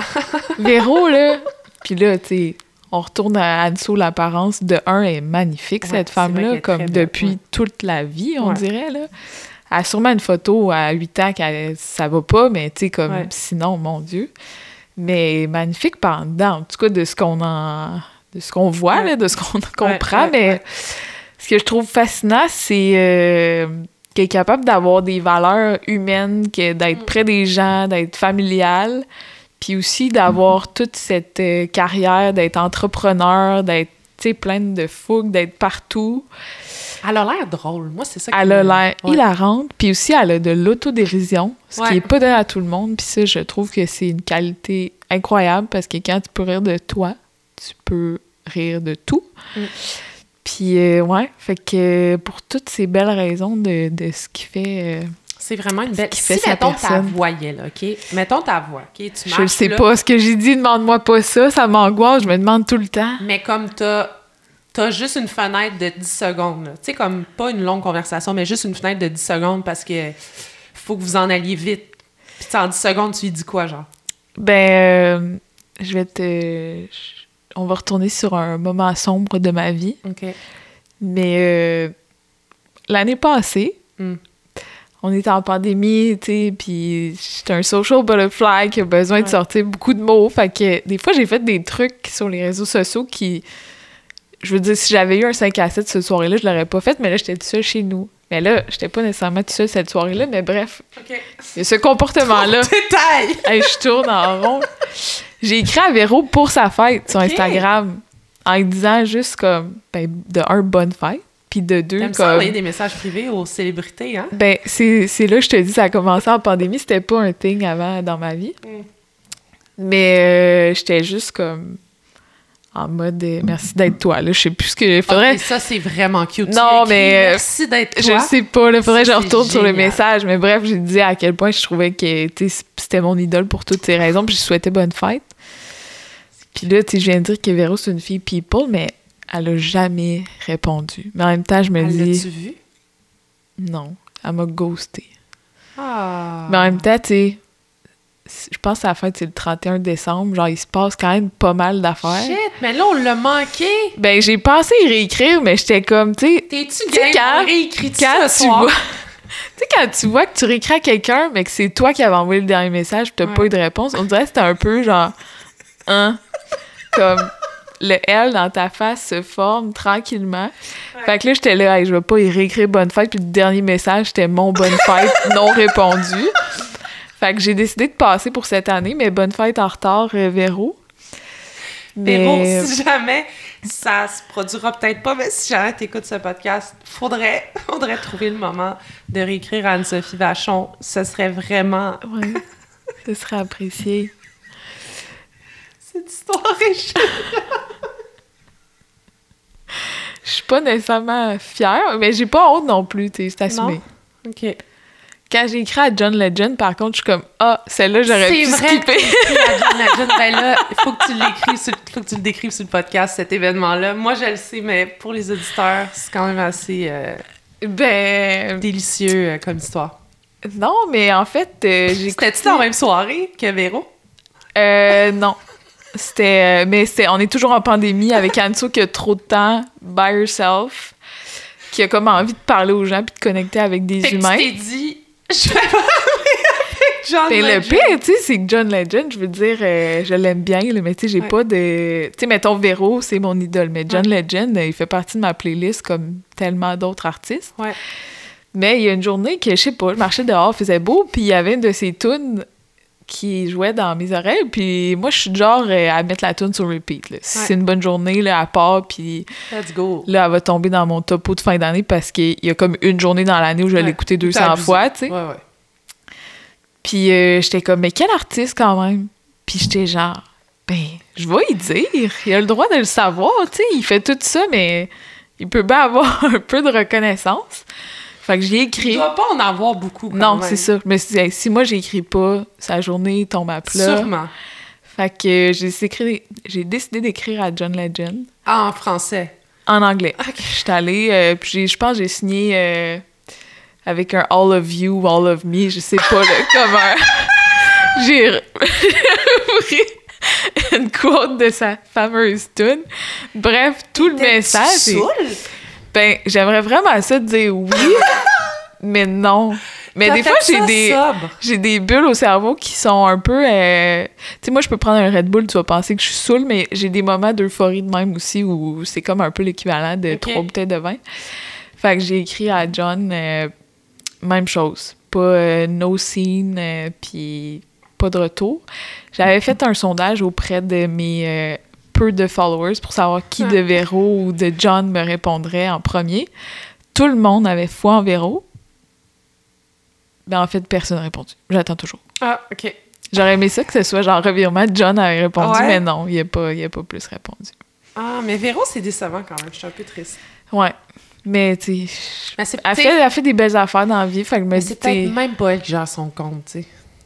Hey, big. Pour vrai, je pense que Véro a Ben, atteint ça un que je me suis stade demandé. de popularité dans sa vie où ça doit même plus être elle qui gère ses comptes. Mais je peux pas croire. Elle est trop humaine. Mais peut-être qu'elle gère pas ses DM. Elle est genre. huge, Véronique Cloutier, là. Elle est huge. Mais en même temps, tu sais, je veux dire, Matt Duff, à un moment donné, il écrit, je peux pas croire que c'est sa secrétaire qui répond, là. Ben oui, mais... Tu sais, moi, elle s'en fout, mais Matt Duff, elle l'aime bien, là. Ben oui, mais c'est quelqu'un qui est dans le domaine, là. C'est quelqu'un qui est Non, mais je veux dire- connu. Il y a quelqu'un qui file ses DM, puis là, il fait comme Ah non, ça c'est ton ami Véro, réponds, ça c'est Anso. Tu sais, comme on répond pas. Ben, ben non, mais c'est Je sûr que la personne pas. qui gère les réseaux va voir le compte Instagram et fait comme Ah, c'est un humoriste, ah, ok, il y a comme, je sais pas, Non, je 6000 sais pas. followers. Tu penses, elle est trop humaine. Je pense pas qu'elle ferait ça. Je pense que tu lui donnes. Beaucoup d'heures dans sa semaine. Je sais pas. Je, en tout cas, moi, je, non, je ne pense pas. Elle met des selfies d'affaires de même. Je peux pas croire là, que c'est pas elle qui met ça pour de vrai. Si vous avez la réponse à cette question, prière Oui, de s'il y nous contacter au s'il y a- 514 podcast. S'il y a quelqu'un qui connaît la réponse ou qui, s'il y a quelqu'un qui écoute le podcast et qui est le gestionnaire de compte de Véro Cloutier, Ah là, on veut encore plus vous là, parler. il faut vraiment qu'on rentre en contact avec toi. Là, euh, on veut connaître. Puis est-ce que c'est rendu à quel stade que tu décides que tu gères plus tes réseaux sociaux? Tu sais, mettons Cristiano Ronaldo, c'est sûr qu'il gère plus ses réseaux sociaux. Ouais, non. Mais comme au Québec, là. Je sais pas. Ça dépend. Après, je pense que. Je sais pas à quel point les Québécois écrivent beaucoup. Tu sais, ils écrivent beaucoup en commentaire, mettons. mais je sais pas. Je sais pas à quel point on écrit en DMs. Je pense qu'on est reconnu pour être des, euh, des fans re- relativement respectueux, là. Mm. Fait que je sais pas à quel point les gens sont comme moi d'avoir une lubie puis juste d'écrire à une vedette une journée. Fait que je sais pas si leurs DM sont remplis. Peut-être pour Véronique, je sais pas. C'est pas mal sûr que les commentaires oublient ça, là, comme si tu commentes sur sa photo, euh, non, là, tu sais, tu tombes Ouais, dans un ouais, néant, un trou ouais. noir, là. Ouais. Mais les DMs, je sais pas. Il y avait. euh, Mais ça, je t'avais raconté. C'était euh, Lina. Notre amie Lina qui avait. euh, qui tripait sur la série euh, Rupture. Euh, Tu sais, la série d'avocats. C'est quoi son nom, l'actrice Je vais dans Incendie. J'ai un blanc. Je sais de qui tu parles en plus. Mélissa Oui, Desormeaux? Desormeaux. Poulain. Poulain. Mélissa Desormeaux-Poulain, qui était extraordinaire dans cette série. mais qui est juste une actrice extraordinaire. Euh, on a fait beaucoup de name drop dans cet épisode. Ouais. C'est quand même assez. euh, Ça pour les taguer, Ouais, avoir plus de views. exact. Ah c'est toi qui de- vas gérer ça. Oui. Wink, wink. Euh, euh, bref, fait qu'elle était extraordinaire dans cette série. Et euh, Lina et moi, puis genre nos amis en droit, on écoutait ça pendant qu'on étudiait en droit. Et Lina a eu comme, comme toi une espèce de, de bulle au cerveau, est tombée dans une espèce de stade de. Je sais pas, on dirait qu'elle était plus capable de, de distinguer euh, la fiction de la réalité. Ouais. Et elle lui a écrit en lui disant euh, qu'elle l'avait inspirée à être une, une grande avocate. Oh, ça, c'est bon! C'est-tu vrai? Oh mon Dieu, ça, c'est bon! Là, t'as devait être genre. Quand elle m'avait dit ça, j'étais comme, c'est sûr, tu niaises. C'était comme, non, mais, tu sais, c'est vrai, c'est Mais y une a-tu parlé de son rôle? Puis comment elle avait tellement bien joué? Ou Je juste. pas te dire en détail ça, euh, bon. ce qui avait été euh, mentionné dans ce, dans ce message Facebook. En fait, elle lui avait écrit sur sa page Facebook. Je ne pense pas que Mélissa a répondu. Euh, J'en doute. En fait, je, je, elle, n'a pas genre, répondu. Tu parles à qui? Elle Moi? devait être tellement confuse de recevoir Est-ce qu'elle sait que je suis pas avocate? Genre, compris comment ça marche? Ah, c'est tellement bon. C'est excellent, hein? Fait que t'es pas la seule. Ben, Mais je t'envie un peu. Moi, jamais les gosses de faire ça. ben après, c'est pas nécessaire. là, comme ce serait vraiment correct que je les aille pas, mais c'est arrivé, puis c'est pas plus mal non plus. Euh, ma mère, il y a deux semaines, euh, ou il y a même une semaine, elle nous dit, euh, parce qu'elle avait comme cuisiné de quoi de typiquement réunionnais, ma mère qui vient de la Réunion, puis elle, elle dit, ah oui, puis là, euh, je le faisais d'une telle façon, mais là, euh, j'ai un peu amélioré la recette, puis euh, là, on était comme, ah, ok, cool. Elle dit, ah oui, je suis rendue amie avec un grand chef, c'est genre un chef connu, genre à Paris, mais qui est d'origine réunionnaise, puis j'étais comme, Hein? Elle dit, ah oui, je lui ai écrit et maintenant nous sommes rendus amis. Et maintenant nous parlons tout le temps. Il m'envoie ses recettes. J'étais comme, ah, Hein? what, t'as les guts de faire ça? Elle y a écrit, puis ils sont Puis devenus il répond pour de vrai? Ouais, Ah! ils sont devenus genre amis. Il faut qu'elle me donne ses trucs. Je pense que ma mère est juste, elle est tellement drôle sur Facebook. Ma mère est trop cute, pour vrai. Je suis pas drôle. C'est ça que t'es en train de me dire? You are very funny, my friend. J'aimerais juste dire, ça fait 15 minutes qu'on s'est... Non, peut-être pas 15 Qu'on minutes. Ça dit fait qu'il 10 minutes closer ça. qu'on s'est dit bye, mais euh, on s'est pas dit bye. J'aimerais nous dire props à nous de s'être entendu parler parce qu'on est quand même deux sourdes. euh, C'est vrai. Puis ce qu'on sait pas, c'est que je porte des écouteurs, moi, mais qui marchent pas. juste pour le look, puis pour me sentir dans le podcast. Fait que déjà que je t'entende, que je m'entende, on est content. Parce qu'il n'y a aucun son Ah, qui sort de, de ces vidéo. écouteurs. J'y travaille, j'y travaille. Je vais essayer de mettre la vidéo euh, bientôt, guys. Euh, soyez patients. Merci, Anso. Là, je vais, je vais closer ça parce qu'à ce rythme-là, ce podcast va durer 4 heures. Merci. Euh, j'espère que tu as aimé le vin. J'espère que tu as aimé ma compagnie. J'espère que je t'ai euh, diverti. J'espère que tu en sors enrichi. Ben, oui, oui, Oui. J'évolue, je au- continue mon cheminement. Ta croissance, toi, tu Ouais. crois euh, sans arrêt? Je chemine, je chemine, je préfère ça. Ça peut être plus euh, plat et linéaire. Mais merci à toi, Sam. Ben, j'ai vraiment dit. aimé ça. C'était vraiment le fun.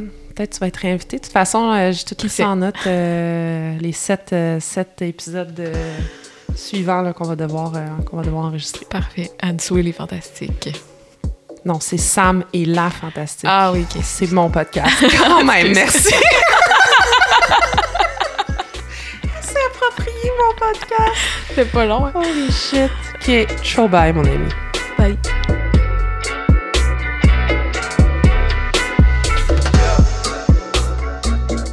Alors voilà, c'était l'épisode avec l'unique Anne-Sophie Vachon.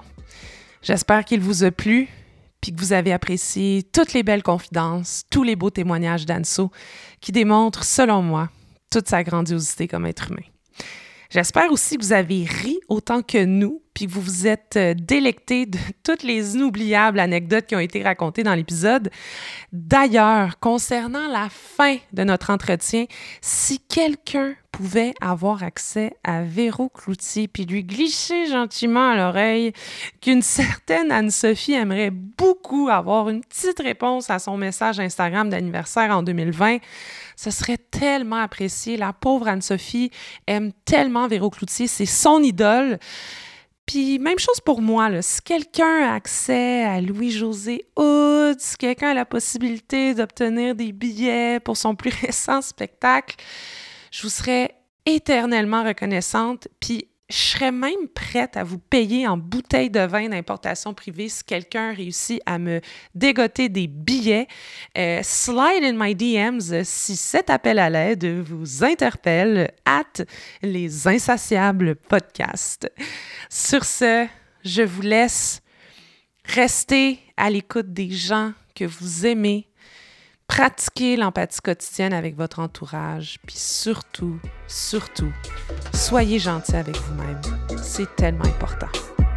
À très bientôt à un autre épisode des Insatiables. Cheers les amis!